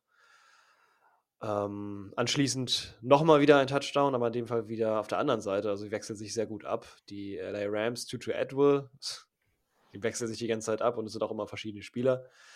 Ähm, Tutu Atwell, 38 Yard Pass vom äh, Matthew Stafford ähm, zu einem Zwischenstand zum Ende der zweiten Halbzeit äh, von äh, der zweiten Halbzeit des zweiten Quarters von 17 zu 21. Da kommen die Rams schon wieder ein bisschen ran. Ähm, genau, dritten, dritten Quarter ähm, von beiden Seiten nur ein Field Goal. Erstmal macht Michael Badgley ein 54 Yard Field Goal, was schon echt eine Hammernummer ist für die Detroit Lions. Danach wieder Brad Maher zu sehen mit 27 Yards ähm, zu einem Standing von 20 zu 24 zum Ende des dritten Quarters. Und im letzten Quarter gibt es dann nochmal ein, ja, leider nur von Brad Maher 29 Yard Field Goal zum Endstand von 23 zu 24 für die Detroit Lions, die damit ähm, ja, weiterziehen. Was sagen wir dazu? Was sagen wir dazu? Ähm, ich hatte dazu, gedacht, ja. äh, es, nachdem sich die ganzen Spiele ja als solche Blowouts entpuppt hatten, hatte ich schon fast meine Befürchtung, nachdem ich äh, Detroit ähm, am, in der, im ersten Quarter ne, so Gas geben habe sehen, ähm, was sie hier brutal machen und was sich ja auch bei den Lions als Stilmittel bewährt hat, ähm, sind diese abwechselnden Drives von Montgomery und Gibbs. Ne? Also Ja. Du startest dann Drive mit, mit äh, Montgomery als Running Back, danach kommt Gibbs als Running Back rein, was dazu führt, dass beide immer, wenn sie auf dem Feld sind, gute Energie haben und ausgeruht sind, um äh, Terror zu machen. Und ich finde, das ist eine Blaupause, die sich die gesamte NFL einmal ganz genau anschauen sollte. Ähm, ich bin mir relativ sicher, dass das ein gutes Erfolgsrezept ist, um so ein 1-2 Backfield zu etablieren. Weil ich finde, beide machen das auf ihre Art und Weise sehr, sehr gut, wenn sie auf dem Feld sind. Montgomery ein bisschen klassischer mit mit so einem Durchtanken äh, hinter der O-Line. Gibbs mit sehr explosiven Plays und auch mehr Einbindung ins Passing-Game. Ne? Also Gibbs hat äh, in, seinem, äh, in seinem Drive viele Momente, wo er äh, hinter der O-Line ähm, ausbricht und dann so eine, so eine Pass-Land läuft und dadurch frei ist für, ähm, für Goff, für Pässe. Ähm, das würde ich genau beobachten, weil das gefällt mir sehr, sehr gut. Ähm, es ist eine sehr runde Art und Weise, wie diese Lines Offense performen kann. Äh, die kommt in der zweiten Hälfte ins Stottern, aber ich finde äh, gerade im ersten Quarter und dann, ja, zweites, zweites Quarter haben sie auch noch einen Touchdown erzielt. Ähm, aber da hatte ich schon gedacht, hui, die kommen ganz schön mit Gas in das Spiel. Ähm, mhm. Die Rams können erst noch ganz glücklich mithalten. Ähm, also ich finde, dass sie gerade in der ersten Halbzeit eigentlich ein Stück weit auch überrannt werden. Trotzdem haben sie in dem Moment die Möglichkeit, sich über Big Plays zu wehren. Ne? Also sowohl Puka Nakur als auch Tutu Edwill haben beide Deep Passes von äh, Stafford bekommen, ähm, obwohl sonst aus dem Spiel gar nicht so viel ging. Ähm, also ich glaube, sie haben in dem Moment äh, eigentlich auch gar nicht so viele First Downs und sowas kreiert. Ähm, Gerade in Halbzeit 1 war Detroit eigentlich optisch das überlegene Team. Aber dadurch, dass man eben diese Big Plays hatte, hat man das Spiel eng gehalten ähm, und geht nur mit einem 17 zu 21 in die Kabine das war eigentlich von für Los Angeles eine gute Ausgangssituation. Und ähm, sie halten das Spiel auch bis zum Ende entspannt, ähm, können es dann aber nicht mehr rumreißen, ähm, führen in diesem Spiel eben auch nie, ne, sind immer irgendwie drei, vier Punkte hinterher. Ähm, aber trotzdem hat mir das Spiel sehr gefallen. Es war jetzt das spannendste Playoff-Spiel von denen. Ähm, eben auch scorebedingt, dass man dachte, es kann immer was gehen, weil es wirklich nur ein Score-Unterschied war. Ähm, das hatten wir in den anderen Spielen ja beispielsweise gar nicht. Ne? Da war immer, da war im vierten Quarter immer schon klar, wer gewinnt. Hier hatte man ein bisschen Spannung drin, ähm, aber beide Teams haben sich sehr gut neutralisiert. Ja, genau, das ist ein gutes Stichwort, neutralisiert. Ähm, weil im Endeffekt ist es genau das, es ist, ähm, wie ich mir aufgeschrieben habe, the Battle of the Oberklasse QBs. Ja. Also in dem Fall ist es ja sogar noch das, das Dream Battle. Es könnte, hätte eigentlich theoretisch ein Super Bowl sein können. Also von der, Spann von der Spannung her äh, eigentlich perfekt für einen Super Bowl. Ähm, von der Begegnung her eigentlich auch, weil man da jetzt ja eben diesen klassischen QB-Swamp, der mal passiert ist. Ja. Äh, wir haben Jared Goff gegen Matthew Stafford und andersrum. Also die haben quasi einmal die Position getauscht. Und beide ähm, Teams und, haben profitiert. Genau, beide Teams haben profitiert, genau, habe ich mir aufgeschrieben. Der Quarterback-Tausch, der gut war. Ähm, das war eine gute Idee gewesen, dass sie es so gemacht haben. Sind beide eher besser geworden, dadurch, dass sie getauscht wurden. Und äh, auch von den Statistiken her, beide haben gen fast genau, also es geht wirklich nur um, um, um einen Punkt, äh, das gleiche Passer-Rating, das gleiche QB-Rating, wurden drei bei, äh, also Stafford wurde zweimal gesackt, Goff wurde dreimal gesackt. Ähm, es ist eigentlich ein Blaupausenspiel. Äh, Aris Jones hat zwei Sacks, auf der anderen Seite Adrian Hutchinson hat zwei Sacks, genau wie man es von den Playmakern erwarten will. Ja, wobei der eine ähm, Hutchinson-Sack, den hat er, glaube ich, geschenkt bekommen. gut involviert, die man ja, also diesen, dieser eine Hutchinson. Ja, den hat er geschenkt ähm, bekommen, genau. Das, das ist auf jeden Fall. das ist ja, Matt Stafford bekommt einen, bekommt einen Das stimmt, Snap ja. Das war so ein bisschen stolpern und dann äh, ja, haben wir genau. Hand drauf. Ja. Ja, genau, so sieht's aus. Und es ist, denke ich mal, den Unterschied macht im Endeffekt, glaube ich, einfach nur, dass die Detroit Lions einfach mit mehr Aggressivität, die haben einfach angefangen zu spielen und manchmal ist es vielleicht dann auch so simpel, als, als dass es einfach ähm, so ist, dass die die ganze Zeit die Hand drauf gehalten haben. Also sie haben die ganze Zeit geführt. Äh, die Rams sind rangekommen, haben es dann aber trotzdem nie zu einer Führung gebracht. Und da geht es dann halt irgendwann, gibt es dann mal diese Situation, wenn das so lange geht, über ähm, ja tatsächlich ja dann äh, 60, 60 Spielminuten, Äh, eigentlich ja wesentlich länger sogar noch. Meistens ist es ja ein re- also reelles Spiel, sagen wir mal Spielzeit, in Anführungsstrichen Spielzeit drei Stunden. Ja. Ist es denn ja so, dass irgendwann der Moment kommt, da geht es mal wirklich um dieses eine First Down. Und das war natürlich am Ende durch diesen Drop Pass von Puka Nakua, der wirklich in der Triple Courage da stand, ähm, weil klar war, dass er derjenige ist, der den Ball jetzt fangen muss, äh, nicht gefangen hat und es eben halt die Possession zu Ende war. Ähm, ja, war es auch so ein Moment, in dem äh, qu- quasi das Buch geschlossen war, weil äh, nicht mehr so viel ging. Und äh, da geht es dann manchmal um solche Situationen, wo dann halt ja auch nur ein äh, Field Goal noch mög möglich war, um ja das zumindest noch so ein bisschen zu beschönigen, aber eigentlich dann in dem Moment schon klar war, ja, es ist eigentlich jetzt vorbei. Und ich glaube, so simpel ist es einfach nur. Es waren wirklich zwei Teams auf komplett der gleichen Höhe. Das haben wir jetzt sonst bei diesen ganzen Begegnungen gar nicht gehabt, aber die Mhm. waren wirklich sowas von ja, Ja, das, funkend das war komplett ebenbürtig. Ähm, ich Ja. weiß nicht, ob du die Possession Time mal gesehen hast. Äh, das ist ja tatsächlich auch so, dass äh, die LA Rams hatten den Ball 30 Oh, ja. Minuten und 5 Sekunden und äh, die Detroit Lions Es 29 Minuten und 55 Sekunden. es ist Also, wie dieses Spider-Man-Meme, so wo der einer, wo der Spider-Man quasi auf sich selber zeigt und ja, dann ist genau. es einfach die beiden, es ist so gedeckt, es ist so gleich einfach. Außer Ja. dass die Spiele andere Namen haben. Das ist verrückt. Ähm, Ja, ich möchte zwei Receiver noch hervorheben. Ich möchte auf die, der Detroit-Seite einmal Josh Reynolds hervorheben, mhm. der sehr explosiv in dieses Spiel reinkommt. Äh, tatsächlich ja gegen seinen Ex-Club. Also der war ja vorher tatsächlich bei den Rams. Oh, wusste ich. Ja, Und, ich, nicht. und ähm, ja, Josh Reynolds, hat, äh, Reynolds hatte hier ein sehr explosives Spiel. Ähm, auf der Gegenseite ist natürlich Puka Nakur, über den wir einmal kurz lobend äh, sprechen müssen, Ja. der ähm, hier eigentlich die Offense alleine auf den Schultern getragen hat. Mhm. Ähm, er macht 181 Yards bei neun Receptions und einem Touchdown und ähm, ist auch der Fixpunkt der Offense gewesen. Also Stafford hat auch wesentlich mehr Pässe auf ihn versucht zu forcieren. Ähm, noch härter, als es äh, Prescott vielleicht im Spiel äh, gegen die Packers mit äh, CD Lamb gemacht hat. Mhm. Nakur war hier absolut der Stafford Boy. Ja, total. Das äh, hat man auch gemerkt, deswegen war wahrscheinlich auch das letzte Play so ein bisschen obviously, dass es auf ihn geht. Aber es hat ja nur auch funktioniert, er hat sich ja sehr gut lösen können. Ich meine, bei neun Receptions trotzdem noch ein Average von 20, äh, 20 Yards, das ist schon eine krasse Nummer. Ähm, und da ist es echt auch wirklich verrückt zu sehen, wie Cooper Cup so ein bisschen so langsam, wie so ein, wie so ein, wie so ein alter Herr, so langsam aus dem Laden rausgeführt wird irgendwie. Nein, so ist es nicht. Es Aber ist trotzdem, eine, er es ist 5 Receptions, 27 Yards, ja. das ja, letztes Jahr wäre das eine Überraschung gewesen. Es ist eine Wachablösung. Ich glaube, Ja, das, schon, kann man, ja. das kann man gut sagen. Und ähm, mal gucken. Ich meine, Cooper Cup hat jetzt auch ähm, verletzt gespielt, äh, kam erst von einer langen Verletzung zurück.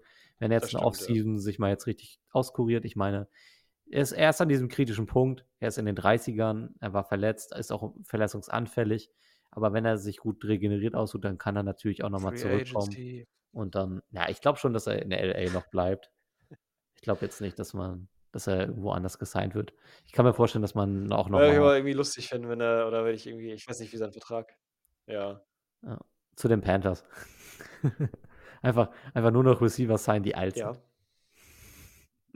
Zu den Panthers hast du. Okay. Ja, mal gucken. Geil, perfekt. Ja, das ist eine gute Idee. Ja, stimmt, genau. Nur noch alle, so die, der 30er-Club. Ja, Die, nur, nur noch die dürfen dahin. das Old Man Game in, äh, in Ja, an Carolina. sich. Genau. ist auch nicht verkehrt. Vielleicht hilft das ja was. Die kommen ja nach Deutschland, ne? Oh ja, oh ja. Das war ja noch drüber, haben wir ja in den News, hätten wir mal in den News drüber reden können. Naja, jetzt kriegen die Leute das exklusiv, die bis hierhin geschafft haben oder diesen Teil nur hören. Ähm, aber wir wissen es wahrscheinlich auch schon. Hast du einen Wunschgegner für die in Deutschland? Germany. Was, Ähm, was muss passieren, dass die Partie boah. interessant wird? Puh. Boah. Nee, ke boah, nee, keine Ahnung. Also ich bin mal gespannt, wie die nächstes Jahr sich generell so zeigen, die Panthers. Mhm. Ähm, ah, wäre der denn ein guter Gegner? Also ich würde gerne irgendwie mal so ein Team, einfach weil es irgendwie Style hat. Also ich sage einfach mal, einfach nur, damit das Team alleine interessant ist, würde ich sagen einfach New York Jets, weil Aaron Rodgers dann in Deutschland ist und das ist, glaube ich, cool. Oh, gegen die Jets. Deswegen ist es dann interessant, weil das andere Team interessant ist, weil ich glaube, die Panthers alleine in der, also die, die, brau- die können nicht mal ein anderes Team haben, was die dann interessant macht. Bis jetzt zumindest. Ja, ich weiß auch nicht. Ich bin mir auch noch sehr, sehr unsicher, was, was jetzt die, die Panthers in München angeht. Ob mich das Ja. auch so ähm, fesseln wird. Könnte man Ähm, es Adam Thielen könnten- Jersey auf jeden Fall da rumrennen. Ja, äh, das könntest du natürlich machen. Ähm, ich hatte mal irgendwo gesehen, was die möglichen Gegner sind. Das sind irgendwie so acht bis zehn Namen, glaube ich, die, die angesetzt werden können. Ähm, ja, ja klar, Nach klar, ja so- klar. Nee, weil die Panthers haben das ja als, als Heimspiel. Das heißt, ähm, danach geht's Ah, dann, ne? Also Ja, die klar, haben ja, logisch. Also, ne, nach, Mhm. nach Schedule äh, haben sie ja schon Gegner. Es ist jetzt halt nur die Frage, wann, wo und äh, wer es dann sein kann. Ähm, ja. ja, aber vielleicht hätte ich auch Bock auf ein Divisional Game der Panthers in, in Deutschland. Das fände ich eigentlich ganz cool. ja, Ist dann die Frage, was wäre was wär spannend. ja. Wird man sehen. Werden wir sicherlich dann nochmal drüber reden. Ja, Ähm, aber vielleicht, ja, vielleicht, hast du. sogar, vielleicht sogar die Buccaneers. Wäre das was? Panthers Bucks? Ja, ja, für dich vielleicht hier, Bo Mayfield. Ey.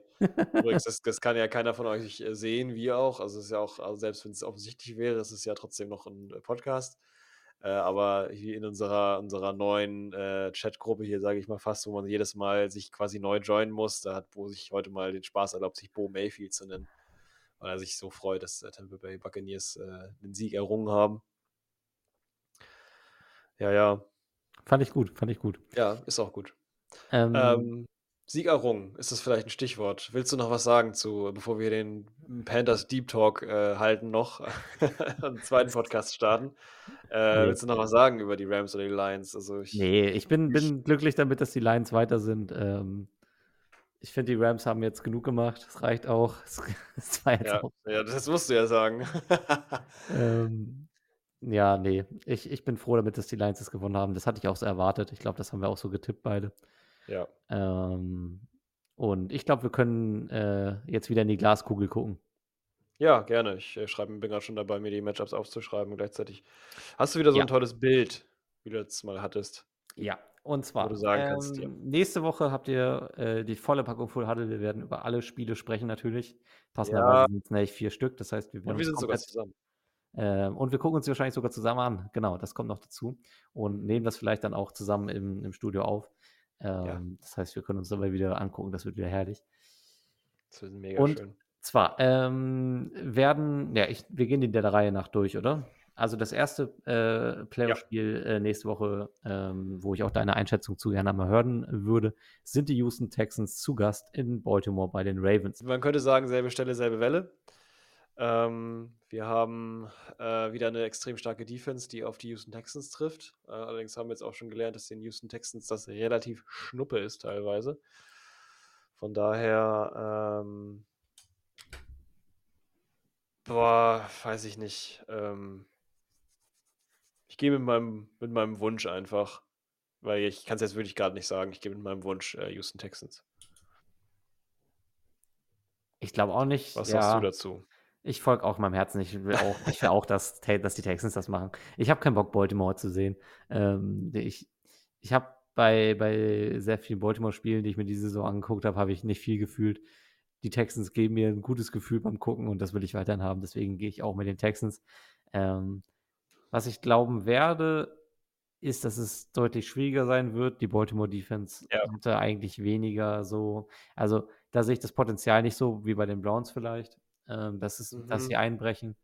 Äh, die wirkten eigentlich immer stabil und ähm, ja, ich, ich, ich bin, glaube ich, so der Meinung, dass, dass das Spiel tatsächlich eng wird, weil Lamar Jackson einen schwierigen Tag haben wird. Das wäre jetzt meine Prediction für dieses Spiel. Ja, ähnlich würde ich auch sagen. Also ich bin mir schon bewusst, dass die Baltimore Ravens da echt, echt ein Brett hinlegen können, also dass sie wirklich eine starke Mannschaft sind und dass es auch nicht so einfach wird. Also ein 48 zu irgendwas wird es wahrscheinlich nicht werden, also für auf der Seite von den, also äh, 45 in dem Fall bei den Texans. Also so hoch wird es vielleicht nicht werden, aber trotzdem kann ich mir auch vorstellen, dass da irgendwas wieder zu führt, dass äh, die Ravens nicht so dastehen, wie sie sollen, weil die Texans, die haben es dicke und irgendwie, irgendwie wird das werden. Ja. Dann gehen wir weiter nach San Francisco. Die 49ers empfangen zu Hause die Green Bay Packers. Yes. Äh, ich kann gerne anfangen. Ja. Ich glaube, dass die 49ers das, das für sich entscheiden werden. Und ich glaube auch, dass sie die Packers so ein bisschen, äh, ne, wie sagt man so schön, ihnen eine Ratio geben. sie wieder so ein bisschen der Norm anpassen werden. Ich glaube, der Höhenflug mit Love war jetzt, war jetzt lange genug. Ähm, Green Bay kann nicht immer damit davon kommen, äh, aus, aus dem Hut einen neuen Hall of Fame Quarterback zu zaubern. Das geht einfach nicht. ähm, Meinst du? Nee, nicht, nicht back to back to back. Das muss irgendwann aufhören. Deswegen sage ich jetzt. Äh, nichts passiert dreimal. Genau, 49ers werden da, werden da das Ding für sich entscheiden. Ja. Ja, ja, ja, ja. Hm. Also meine Favorite Playoff-Ding muss kann ich ja schon mal droppen, so wäre tatsächlich äh, Packers gegen Texans, ne? Das wäre so mein Super Bowl, wo ich sagen würde, damn, das ist krass. Äh, von daher, ich weiß nicht. Also die 49ers, da geht es um einiges, aber ich habe auch das Gefühl, manchmal strugglen die auch. Also die können auch strugglen.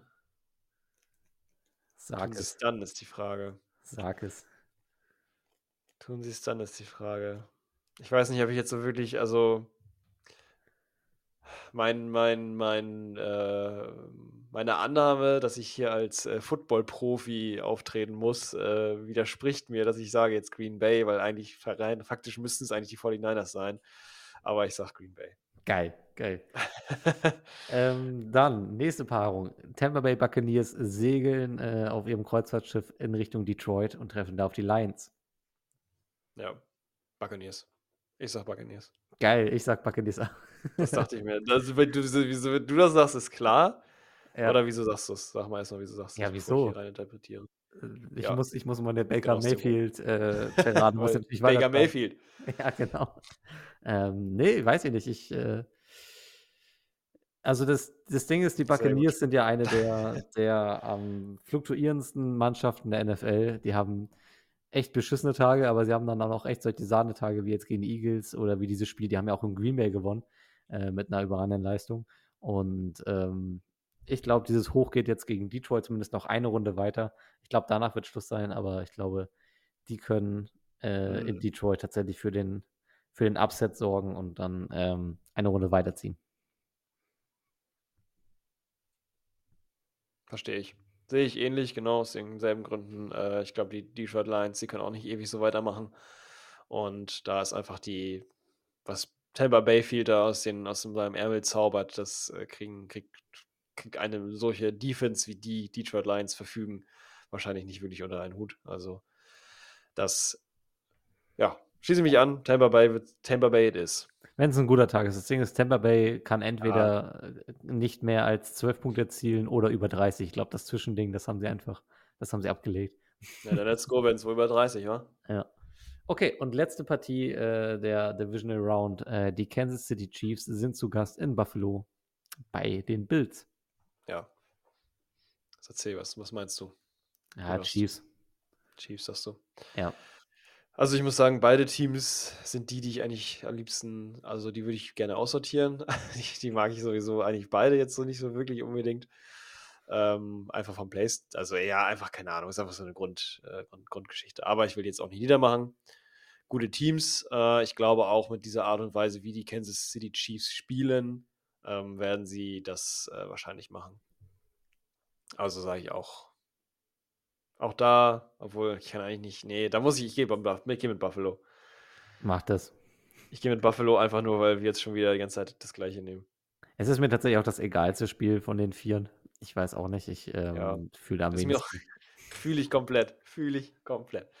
Aber vielleicht geht es euch da draußen ja nicht so. Äh, wenn ihr Chiefs oder Bills-Fans seid, dann äh, Bills Mafia Let's Go oder Chiefs Kingdom Let's Ride. Nee, wie heißt es? Chiefs Kingdom Let's einfach, Go? Oder? Nee, einfach, es heißt einfach Chiefs Kingdom, glaube ich. Achso, einfach Chiefs Kingdom. Es gibt kein Here we go oder sowas. Here we go, Chiefs Kingdom. Okay, dann einfach ähm, äh, Bills Mafia Let's Go oder Chiefs Kingdom. Was ja. ein toller Kriegsspruch ist, einfach zu sagen Chiefs Kingdom. Ja, super. Damit äh, kriegen wir uns raus für heute.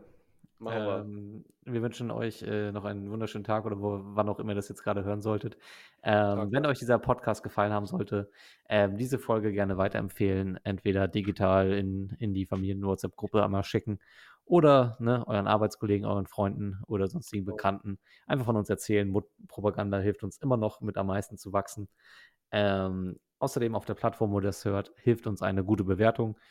Und genau. Gute Bewertung oder Kommentar, wo es möglich ist. Ich bin mir auch nicht so sicher, wo das geht, aber es wird wohl irgendwie funktionieren.